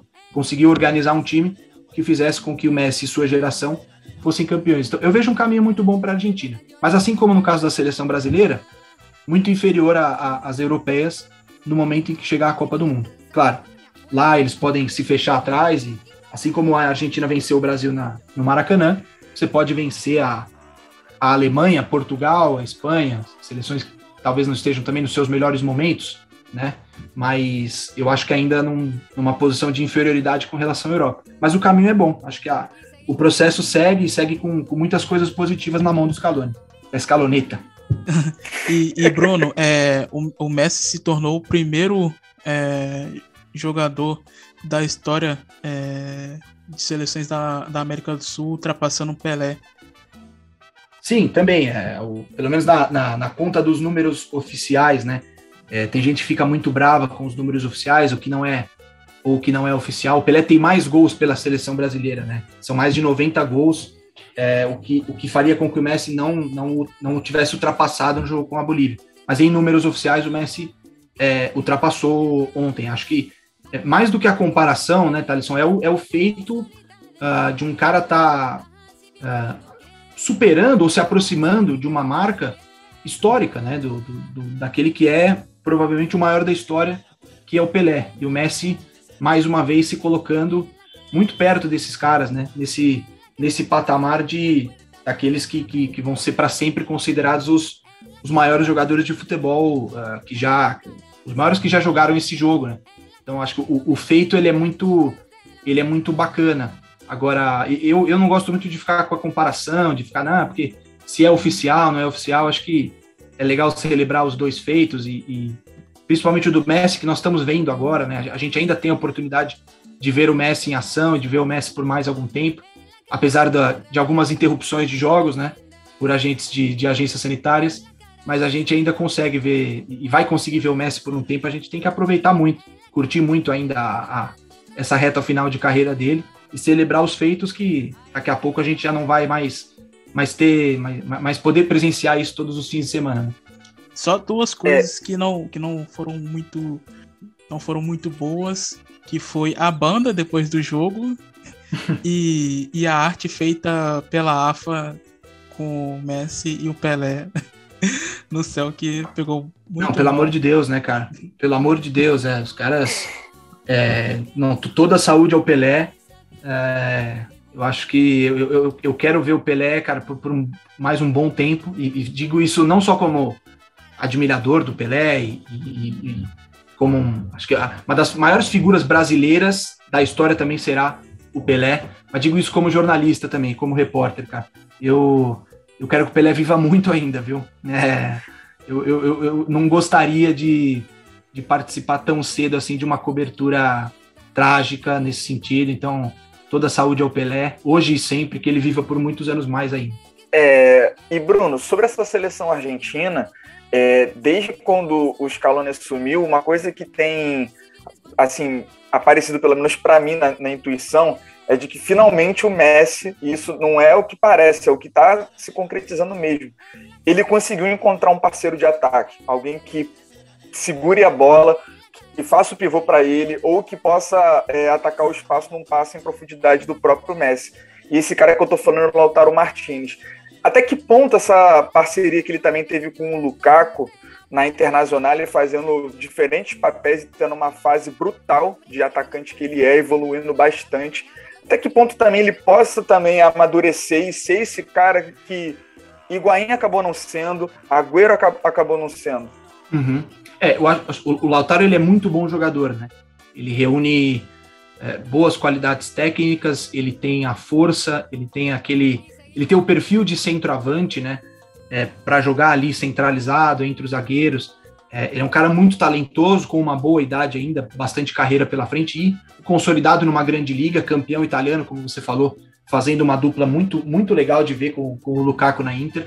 O que eu acho é que o, o, o Lautaro, Patrick, ele precisa. Eu acho que ele perde muitos gols ainda. Eu acho que ele precisa melhorar o aproveitamento dele. Ele precisa ser aquele centroavante que de, de duas chances ele vai, ele vai fazer as duas. Ou de duas ele vai fazer uma e acertar a outra na trave. Eu acho que ele ainda perde muitas oportunidades. É, e é um cara que nos, nos torneios que ele disputou, ele também não, não teve números assim de encher os olhos, né? A artilharia do torneio, o cara marca um gol por jogo. É, eu acho ele importante. Ele é o centroavante argentino hoje, sem dúvidas, uh, e é o dono da posição mas eu acho que ele precisa melhorar o aproveitamento dele e se tornar um cara mais letal, principalmente em jogos de seleções, né? Cara, jogo de seleção é um jogo pegado, é fechado, é, é, é duro. Jogo de Copa América ele é ele é muito físico e vai para a Copa do Mundo, os jogos eles vão a, o grau de dificuldade aumenta porque você vai enfrentar adversários superiores tecnicamente e defesas muito bem fechadas e montadas também, porque é um torneio de tiro curto, tá, tá todo mundo mais precavido, né? Então o Lautaro ele precisa melhorar esse aproveitamento. Se você for pegar os números, o aproveitamento é, gols por partida do, do Agüero, por exemplo, é muito bom pela seleção pela seleção argentina. O Agüero ele é o, ele é o segundo maior artilheiro da história da seleção. Ele só perde para o Messi, né? É, depois veio o Batistuta e o Crespo, se eu não estou enganado. É, só que quantos gols do Agüero você vai recordar como históricos ou quais gols do Agüero você vai lembrar como, porra, aquele gol do Agüero realmente é, é, é para emoldurar nenhum, entendeu? Assim como o próprio Higuaín. Higuaín eu, eu, sempre, eu brinco, Higuaín é um atacante de muitos gols, nenhum deles importante. É, ele sempre fez muitos gols pelos clubes e jogou em grandes clubes da Europa. Ele, ele sempre fez muitos gols pela seleção, mas com exceção do gol da Bélgica na Copa do Mundo de 14 e o do Uruguai nas quartas de final da Copa América de 2011, cara, o Higuaín é um cara que no, nos momentos decisivos, naquela sequência de torneios ali, final da Copa, final da, da Copa América de 2015 e final da Copa América de 2016, ele desperdiçou as, as oportunidades que teve e ótimas oportunidades. É um caminho que o Lautaro precisa, ele precisa melhorar o aproveitamento para não seguir. Espero que não siga, por ele e pela seleção argentina também. Mas eu acho que ele tem qualidade técnica para isso, tá, é, se afirmou no time e é o dono da posição. Agora, se melhorar o aproveitamento, eu acho que é, será bom para a Argentina e para ele também, para ser lembrado como um centroavante que, nos momentos importantes, ele, ele, ele, ele apareceu, ele colocou a cara. Né? É, e agora, o, o Bruno, agora para finalizar aqui agora a minha caixinha de perguntas para você, cara, com relação à parte psicológica, né? Porque, assim, é, antes da gente entrar aqui para gravar, o, o, o Diego Latorre acabou aparecendo no meu Twitter falando sobre um ponto muito importante sobre o que era o Messi antes e depois da Copa América, né? Porque ele, ele foi um, um jogador, né? ele jogou muito tempo também no Boca Juniors e tudo mais. E ele fala um pouco desse aspecto de você só é lembrado quando você ganha. E quando ele cita o Messi, e, e é de uma pressão muito grande, porque se nos clubes, é, se no clube, no caso do Barcelona, ele ganhava tanto e na seleção ele não ganhava nada, acabava tendo um peso muito grande para ele, embora, é, não só por isso, mas também por ele ser o craque daquela seleção. E aí eu queria muito que você falasse também sobre, depois dessa Copa América, é, já é, visando agora uma Copa do Mundo que está logo ali. Essa seleção argentina, ela é, é, ela tem chances, ela acaba ganhando um, um corpo, tirando a parte psicológica, mas também da parte técnica, tática, é possível acreditar que essa Argentina, não colocando ela como favorito, mas é possível colocar essa Argentina como entre as melhores seleções e possivelmente uma campeã, visando também que outros jogadores agora estão fazendo parte desse ciclo, tirando, colocando o Dybala, por exemplo, um jogador que, pelo menos para mim, entre parênteses, não, não, rende nada do que as expectativas colocam? Sim. Olha, Patrick, eu acho que, é, como eu falei anteriormente, o, o, o peso ele foi essa geração, os campeões da Copa América, eles tiraram esse peso sobre o futebol argentino, né? Então, o futuro próximo ele é um futuro muito mais leve. É, acho que principalmente para quem vem depois. Para o Messi ainda é muito pesado, né? A gente está gravando numa sexta, dia 10 de, de setembro.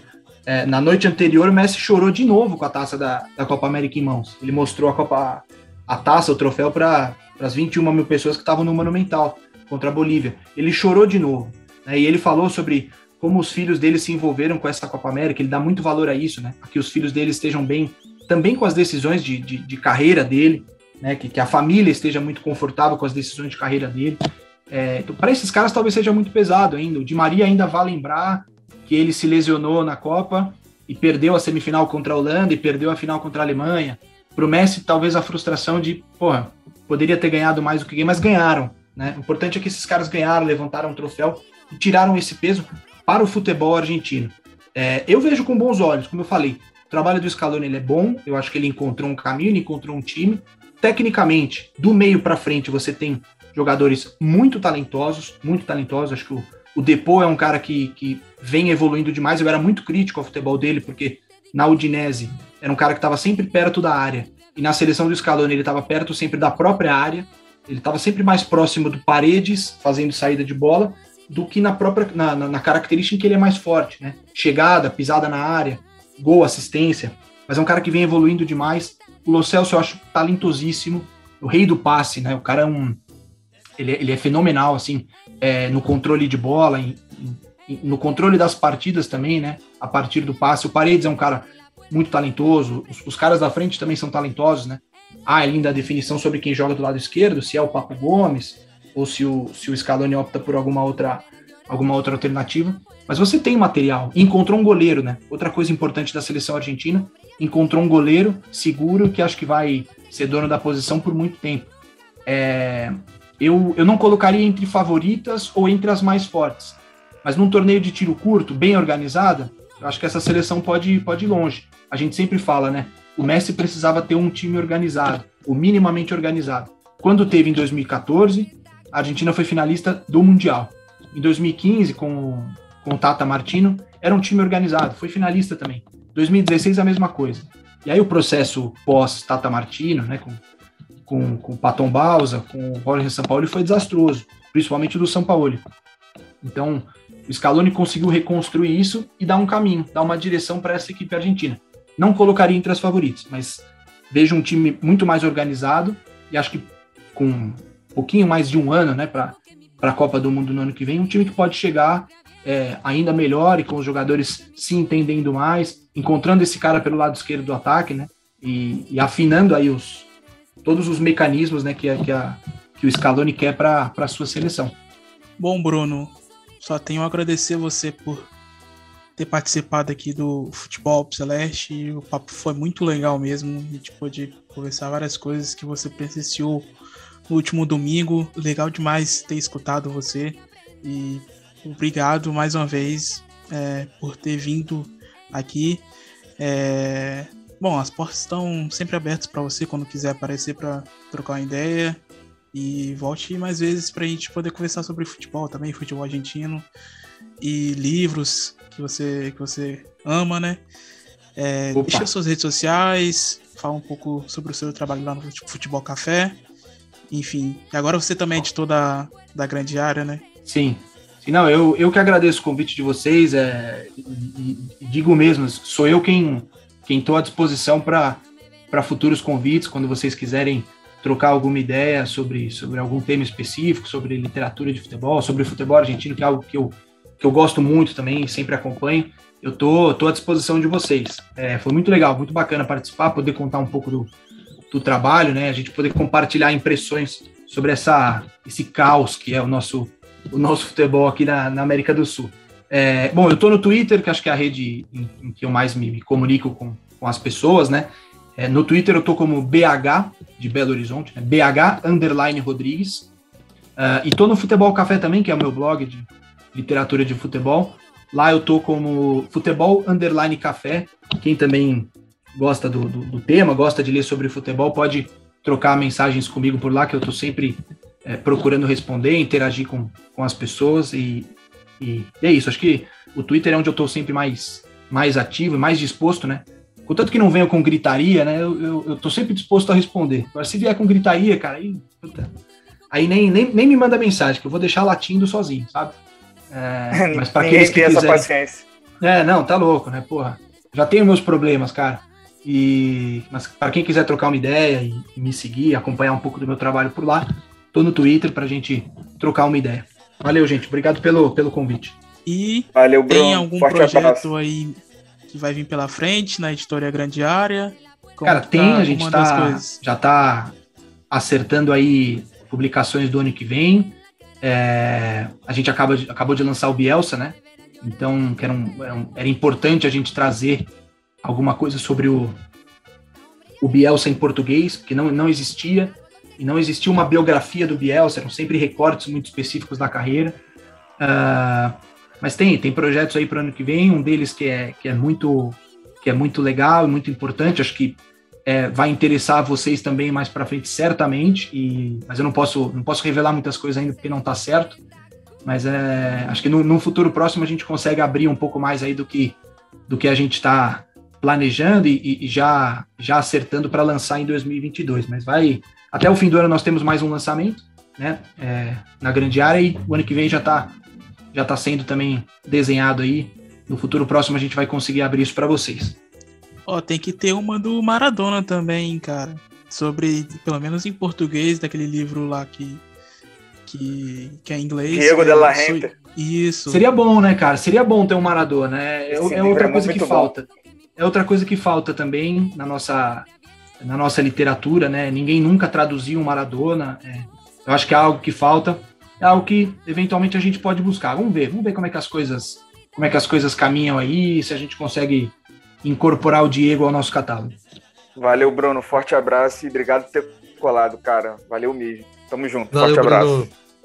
Valeu, gente. Um abraço. Obrigado pelo convite. Valeu. É isso. Vocês acabaram de acompanhar a entrevista que fizemos com o jornalista formado pela PUC de São Paulo, editor na editoria Grandiara e repórter na Folha de São Paulo, Bruno Rodrigues, além de ter um blog sobre futebol e literatura. E bom, seguimos aqui com a edição do Futebol Celeste, que é, tá especial, onde a gente, no primeiro bloco, entrevistamos é, o Nico é, Cabreira, eu e Bruno Nunes fizemos a entrevista com ele na última terça-feira, e agora a entrevista com Bruno Rodrigues sobre a partida que não aconteceu entre Brasil e Argentina no último domingo. Bom, seguimos aqui para falar sobre Liga Profissional, que foi uma rodada recheada de empates, né, Bruno e Patrick Manhãs. Tivemos apenas três vitórias nessa rodada. É, foi bem. Vou dizer, foi, foi bem chato, né? Apesar de que as vitórias foram até com bons marcadores, né? O Huracan venceu o Aldocive por 2 a 0 e o, o Boca vencendo o Rosário Central por 2 a 1 mas a gente teve dois 4 a 0 que também é uma, é uma raridade. É, na estreia do, do Bielcista e Diego Lopes, ex, é, Diego Flores. Ex, Diego Flores, verdade, que ex-assistente técnico do Bielsa lá no Leeds, que começou muito bem no Godoy Cruz. E o Vélez se acertando aí no campeonato, mais um 4 a 0 é, contra o União do Santa Fé. Então, os, as poucas vitórias foram bem expressivas. E a notícia que o Diego Flores deu um treinamento longo é mentira, né, bro? É, então estavam querendo já chamar ele de Gabriel Heinz, né? Que era um treino. Era um. Era um treino muito demorado, vamos dizer assim, né? Tinha água, mas é muito demorado, mas depois ele, ele acabou desmentindo esse fato no passo a passo. É, estreia também do Pipo Gorosito aí no, no Rinácia. E Patrick, bom, a gente não tem muito o que falar sobre essa rodada, né? Que tivemos muitos empates, então algumas partes interessantes, interessantes como foi é, River Plate Independiente, que eu acho que desses empates foi um jogo muito bom de assistir no, no último domingo. É, bom, como que você viu essa rodada? Olha, acho que apesar da, das frustrações né, com relação aos resultados, eu acho que o empate, um desses empates, que é entre o próprio River e Independiente no Monumental de Nunes, acaba sendo um, um, fator bem importante, né? Porque era um jogo que valia a liderança né, da, da rodada e com esse empate, quem pegou a liderança acabou sendo o Tadieres, né? Que também é uma, uma equipe muito interessante, comandada pelo Cacique Medina. E essa partida no Monumental de Nunes eu achei muito interessante, porque pôde mostrar para muita gente que, os, que o Julio César Falcione, embora ele não seja um técnico de aprimoramento é, técnico e principalmente tático com relação na montagem das suas equipes, ele entrega muita competitividade. E foi muito isso que aconteceu. Então, se a gente pegar pelo menos também o talento do Alan Velasco, achando um passe assim primordial para o Fabrício Bustos é, encontrar o espaço, atacar o espaço e, e fazer o gol no, no goleiro Henrique Bolonha. É, é, a defesa muito bem postada entre o Sérgio Barreto e o Saul Halder, é, o Tomás Ortega. É, são jogadores assim que não têm um brilho técnico tão apurado assim, mas que em determinado ponto vão entregar alguma coisa.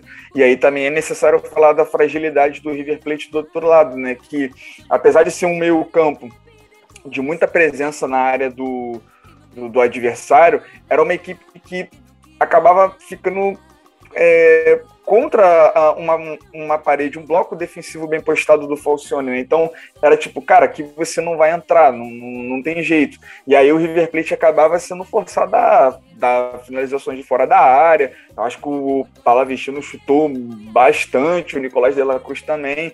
Mais uma tentativa frustrada do Gadiardo com o Carrascal, com uma tomada de, decisão, de decisões assim muito ruins o Alex Vigo tentando ser aquele suporte pelo lado direito, porque também já tinha ali o Enzo Fernandes. Então, assim, são tentativas do Gadiardo de tentar. É, assim, eu, eu, sinto que ele está tentando dar uma inovada, uma encorpada nesse time, tentando de muitas maneiras, diversas combinações nesse meio campo.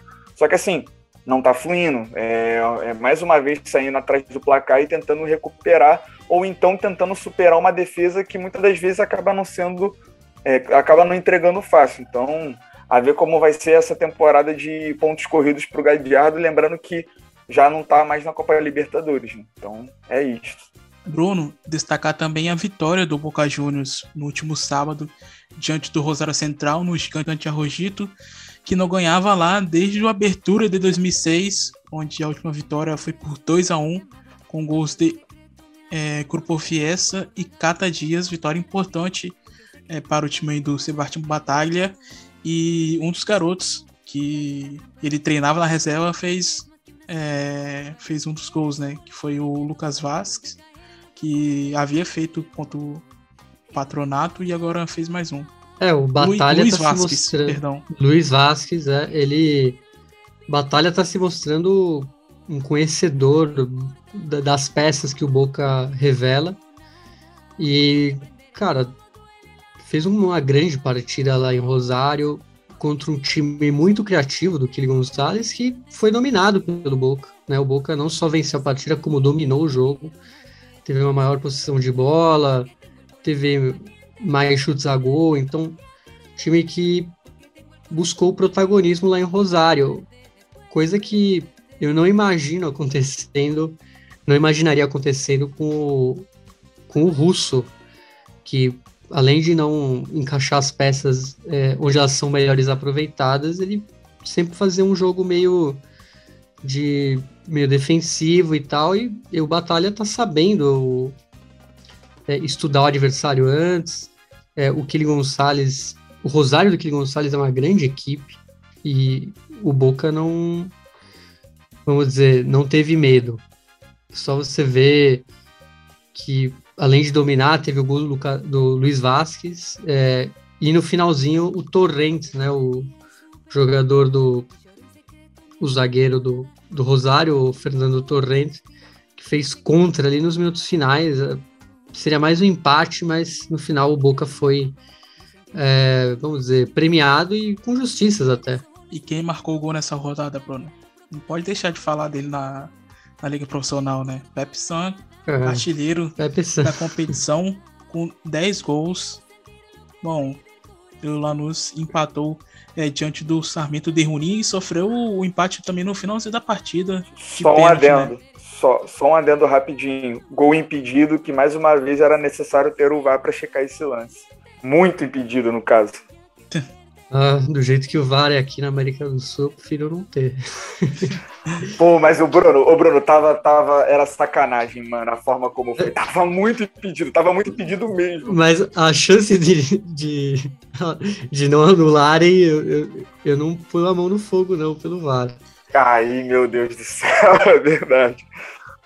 Bom, é, é, seria até mais revoltante ver aqui ver que teve VAR e eles iam ter, é, iam ter dado ok pro gol. Bom, se na primeira divisão tem, tem tanto erro de arbitragem, na segunda divisão nem se fala. Inclusive, a gente vai. E Bruno vai comentar daqui a pouco, porque teve um lance bizarro, bizarro, de um gol anulado é, hoje da segunda divisão argentina. Mas antes, vamos passar aqui é, as partidas é, da 11 rodada, que acontece só na próxima segunda-feira, por motivos é, das eleições primárias que acontecem no próximo domingo, é, dia 12. Então, por isso, não teremos rodada é, neste fim de semana na Argentina, só na segunda, terça e quarta-feira, que vou estar tá passando aqui para vocês. Então, Thalisson, antes de você passar aí para o assunto da próxima rodada da Liga, é bom a gente falar do Tajeres, do Cacique Medina, que o Patrick deu uma lembrada que o empate acabou ajudando o Tajeres a continuar na liderança, mas o Tajeres não se ajudou, ele poderia ter disparado aí na, na disparado um pouco né, na liderança e não conseguiu porque foi até Paraná jogar com Patronato, dominou o jogo. A gente sabe que o Patronato não é das melhores equipes do campeonato. É, o Sérgio Reda foi expulso. É, lá pelos 20, vamos falar assim, os 20 do, do segundo tempo. É, e o Tajeres não conseguiu usar isso a favor. Jogou com 10 boa parte do segundo tempo, o patronato. No final teve o Mari, Matias Pardo expulso também. E de tanto pressionar, o Tajeres não conseguiu é, furar a defesa do, do time de Paraná e perdeu uma grande oportunidade para para se afiançar mesmo, ser o único líder e é, continuar na liderança, mas empatado com Lanús, né, com 20, Independente, Independente em 19, River 18, poderia já ter tido, abrido uma gordurinha aí, teria 22 pontos. É, exatamente, inclusive o Haas também ali tá na cola.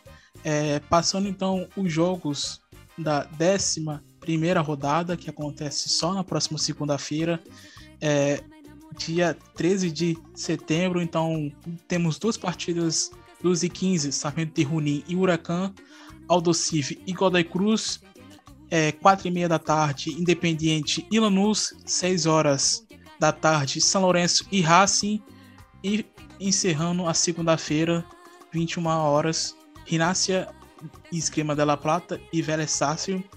Na terça-feira, 12 e 15, Tadieres e Platense, 2 é, 4 e meia, Arsenal de Sarandi e Colom, 6h45, Central Córdoba e Atlético Tucumã, e fechando a noite de terça-feira, é, fechando o dia de terça-feira, 21 horas, Boca Juniors e Defensa e Justiça.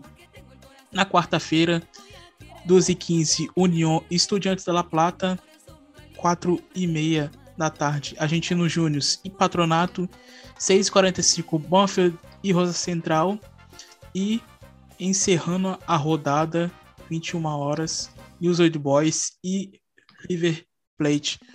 Bom, meus caros, é, o que, vocês esperam dessa rodada? Tem algumas partidas interessantes que vão acontecer e podem definir liderança já nessa 11 primeira rodada, né? Ah, dá para destacar muitas partidas. É... Acho que qualquer jogo do Tajeres por ser o líder e apesar de ser o Platense, um, time mais débil, vamos falar assim. Obviamente, Independente Lanús, dois times ali na ponta. É, um jogo interessante que talvez as pessoas não colocassem como interessante lá no início. Esse é o Docive Godoy Cruz aí pela, pelos técnicos. É, e obviamente o, vamos dizer, um, uma espécie de clássico, São Lourenço e Raça, então tem muito jogo, eu não vou falar todos, porque senão eu vou tirar todas as opções de vocês, né? Então, vou deixar vocês aí com suas opções. Olha, esse News e River Plate aparenta ser muito interessante, muito por conta também de, de tradição mesmo, né?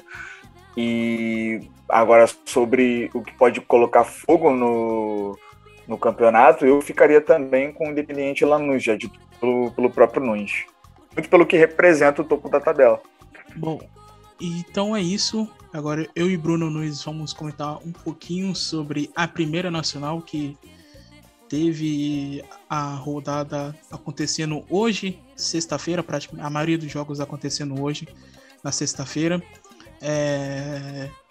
Bom, Bruno, alguns jogos interessantes para a gente comentar. Vamos falar é, da 25 rodada é, que está acontecendo agora, né? Hoje, sexta-feira. Mas também tivemos algumas partidas é, durante essa semana.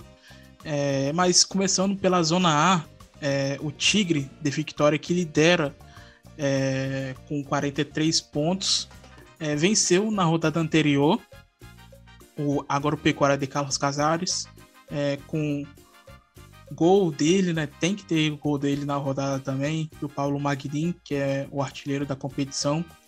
É, em segundo lugar vem o Almirante Brown de Isidro Casanova, que empatou sem gols diante do São Martin de Tucumã, é, que é o terceiro colocado né, na, na competição. E em quarto e o Almirante lugar. Brown, o Almirante Brown tem um jogo a menos que o time. É, vale então ele tá com a mesma pontuação, mas com o jogo a menos. Então, em tese, se ele um empate já recoloca ele na liderança. E é, é, fechando ali a listinha do, do grupo de reduzido, o Belgrano, do Nico Cabreira, que participou aqui com a gente, que venceu o Nueva Chicago por 2 a 0 com gol dele também, que é um dos destaques desse time, do Pablo Veguete. Bruno, falando um pouquinho sobre essa zona A, o que, que você é, avalia dessa rodada 24 e rodada 25? Ah, agora parece que ficou. Já estava muito equilibrado, mas agora parece que ficou ainda mais embolado. Principalmente a zona B. A gente vê uma diferença ínfima entre o nono e o primeiro colocado. Tipo, muito pouco. E a gente vê é, muitos tropeços né, dos líderes. É, a gente viu aí o Almirante empata, claro, contra um adversário importante que é o San Martin. É, a gente viu talvez o, o Barracas empatando, que, que, é o líder da Zona B. Então, isso que está trazendo emoção. Ninguém está conseguindo disparar. Né? Ninguém está com uma vantagem muito tranquila aí. É, e isso que está deixando emocionante. A Zona B, para mim, em termos de pontuação, é a mais emocionante. E a Zona A tá com um grupo mais seleto de times, times mais tradicionais. Então, tá bem equilibrada aí as zonas em, em emoção.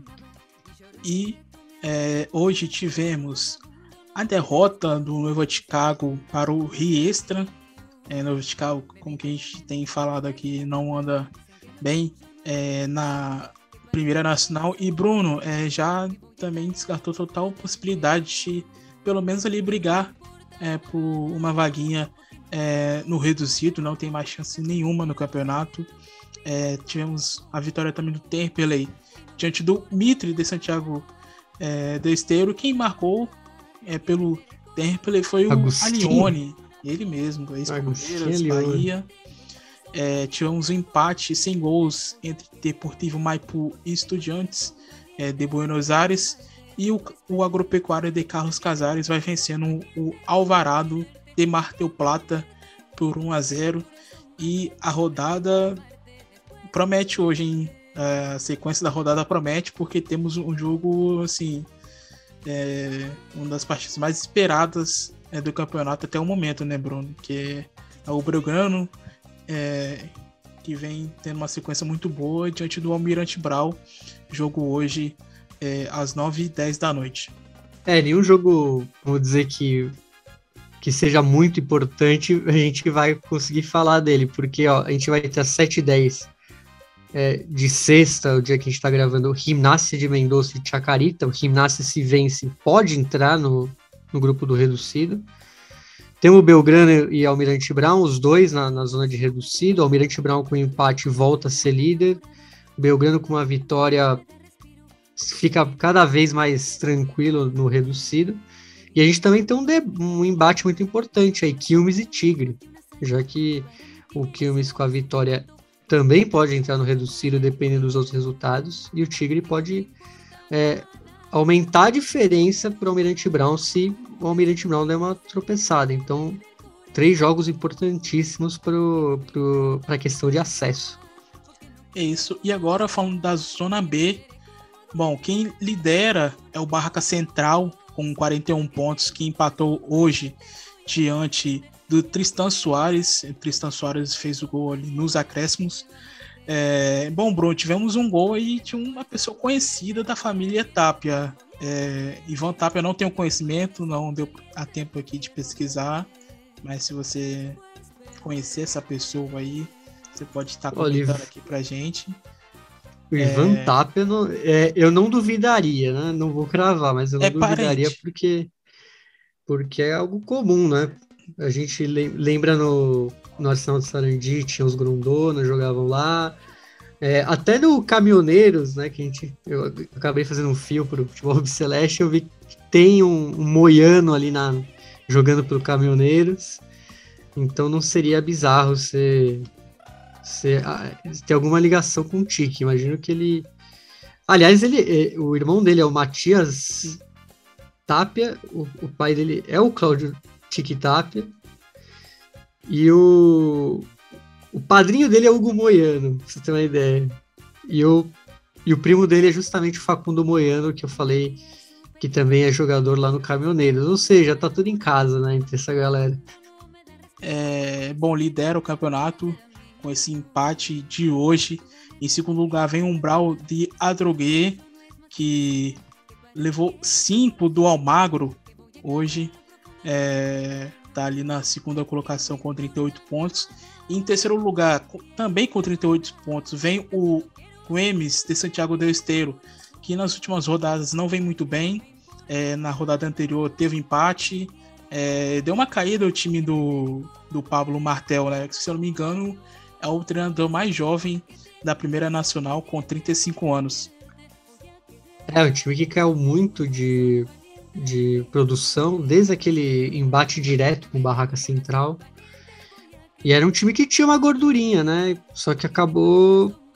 Tá aí uma sequência bem ruim, o time de Santiago do Esteiro, e, e, e, é preocupante, porque, como a gente falou, essa zona tá muito mais equilibrada. Pra você ter uma ideia, o, o é, até o nono colocado, é uma vantagem de dois pontos pro Guemes. Então, qualquer derrota aí é. Você pode sair da zona do, do reducido. Exatamente. E bom, rodada sem polêmica na Primeira Nacional não, não é rodada, né? Nesse empate entre o Tristan Soares e o Barca Central, tivemos um lance assim. É, sem comentários, né, Bruno? Cara, é tão sem comentários que eu não entendi direito o que aconteceu. Mas é, afanaram aí, como falam na Argentina, o, o Tristan Soares. No começo é, da partida, sim. né? É, então poderia ser outro jogo, né? Imagina o Barracas perde, ia ser. Para o campeonato seria mais emocionante, porque o Barracas, com esse empate, continuou aí com uma vantagem até que boa pro, pro vice, pro segundo colocado, que é o Brown, Brown de Adrogué. 39, eles têm 5 cinco pontos. 5 pontos de diferença pro, pro Brown de Adrogué. Então, seria menos e o, o Tristan Soares também teria mais, é, vamos dizer, chances de entrar no, no reduzido, já que ele ia para 35 e ficaria apenas um ponto né, da, de distância do quarto colocado.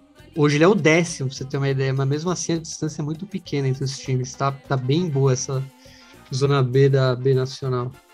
Bom, e quem tá ali na quarta colocação, Bruno, o, o, quando a gente é, começou a acompanhar a Primeira Nacional mais a fundo, o Ferro caiu, o Oeste que tava ali na décima, é, nona, ali, brigando ali mais embaixo, já está em quarto lugar é, com 36 pontos e goleou por 6 a 0 a Lepra Mendocina, Bruno. Quem é a Lepra Mendocina? Independente Rivadavia. Foi um massacre, né? Então. É, o time é um time talvez o mais bem estruturado, né? Desde, o, desde esse campeonato ele é gerido pelo Bragarnik tem feito boas contratações e Aliás, é uma grande contradição, né? Porque o Bragarnik torce para o Vélez, que é o, é o clássico do ferro, né? O maior clássico do ferro é o Vélez.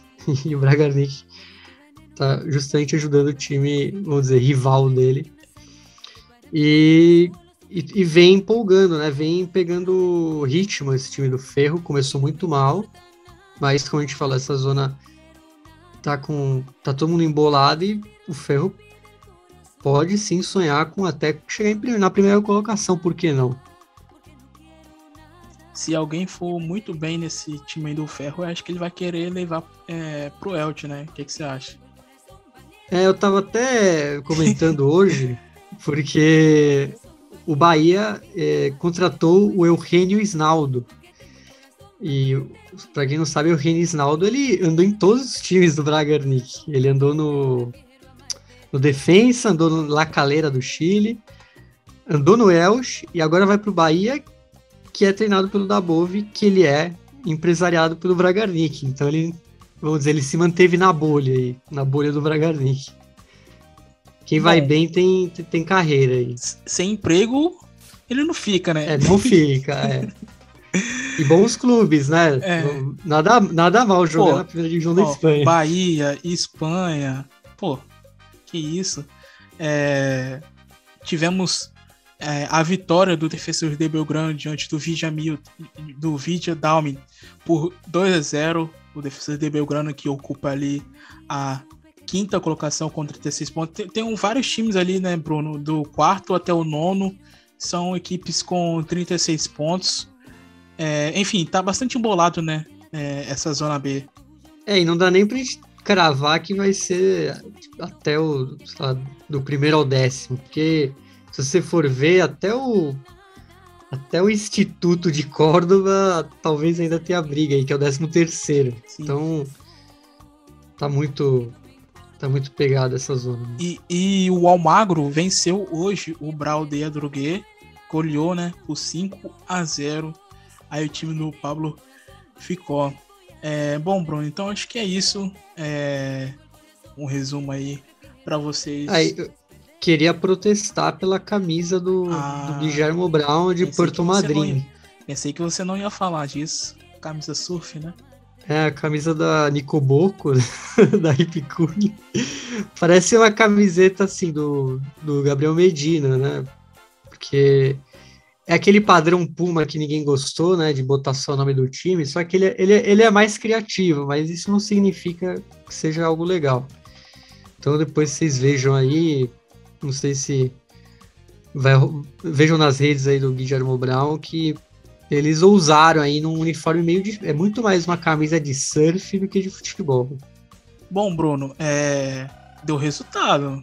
Não sei se usaram é, na partida contra o Guemes de Santiago do Esteiro, mas. É, o Brown de Porto Madryn era, um, era o lanterna, né? Até pouco tempo e ele deu uma reagida agora. Tá em 15 e como tá tão embolada essa zona, não, não, não, duvidaria aí da, da mística da camisa de surf ajudar eles a chegar no reducido. Bom, então é isso. Finalizamos aqui mais uma edição do Futebol Celeste. Tá bastante recheado, com bastante coisa, bastante assunto de política, futebol. É...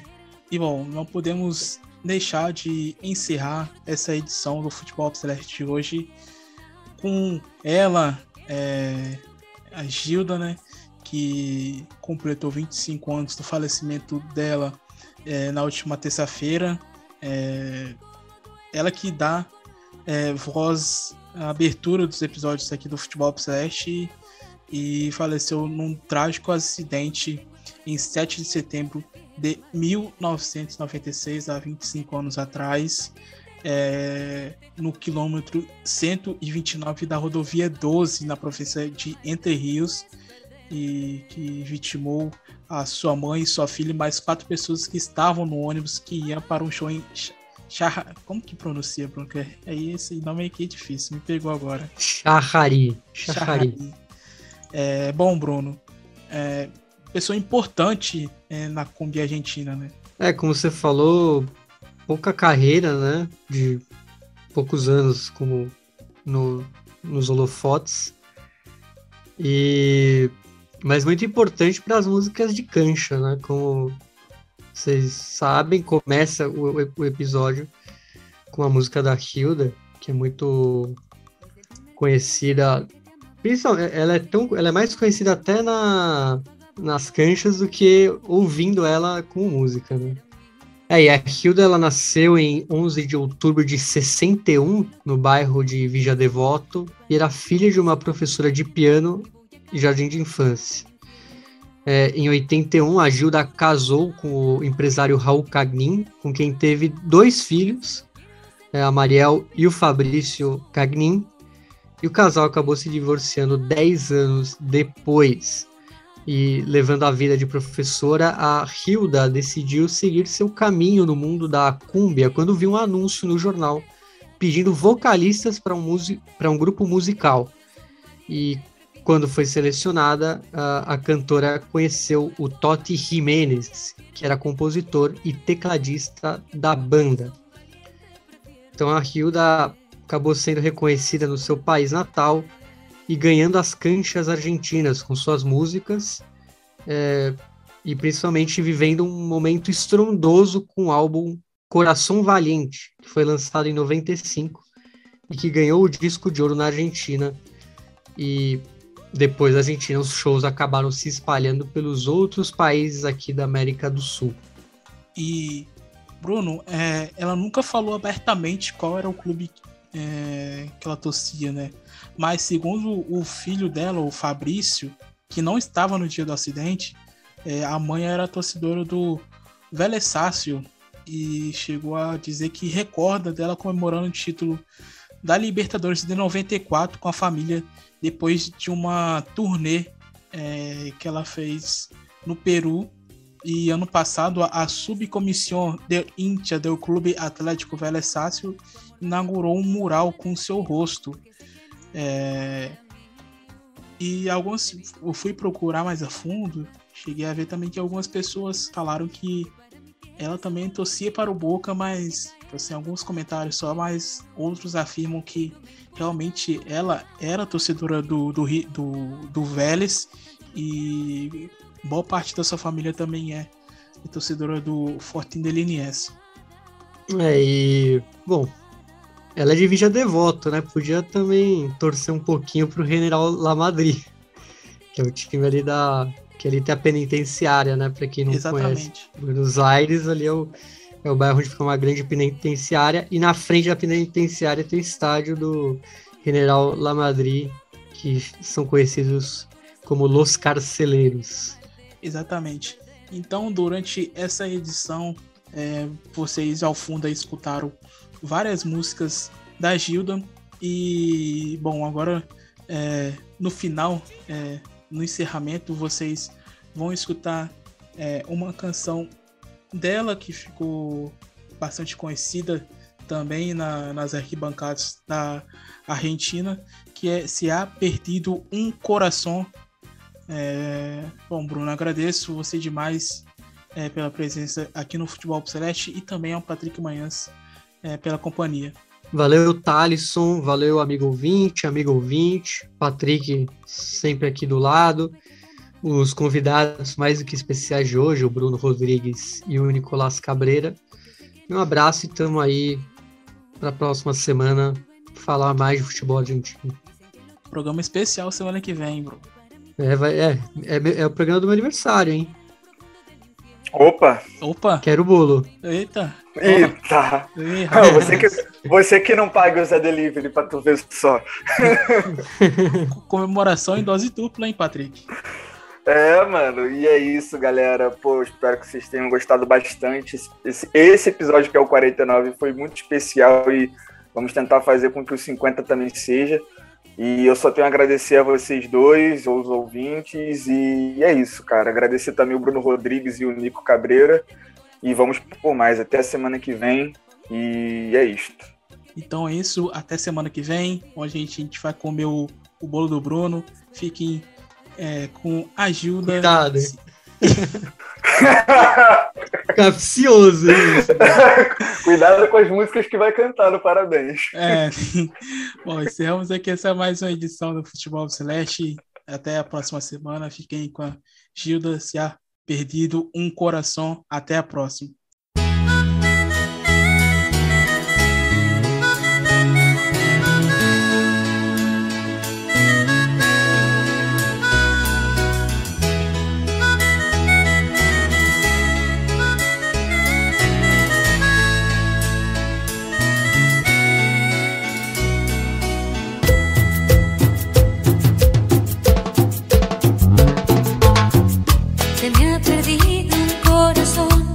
Si alguien lo tiene, por favor, que lo devuelva.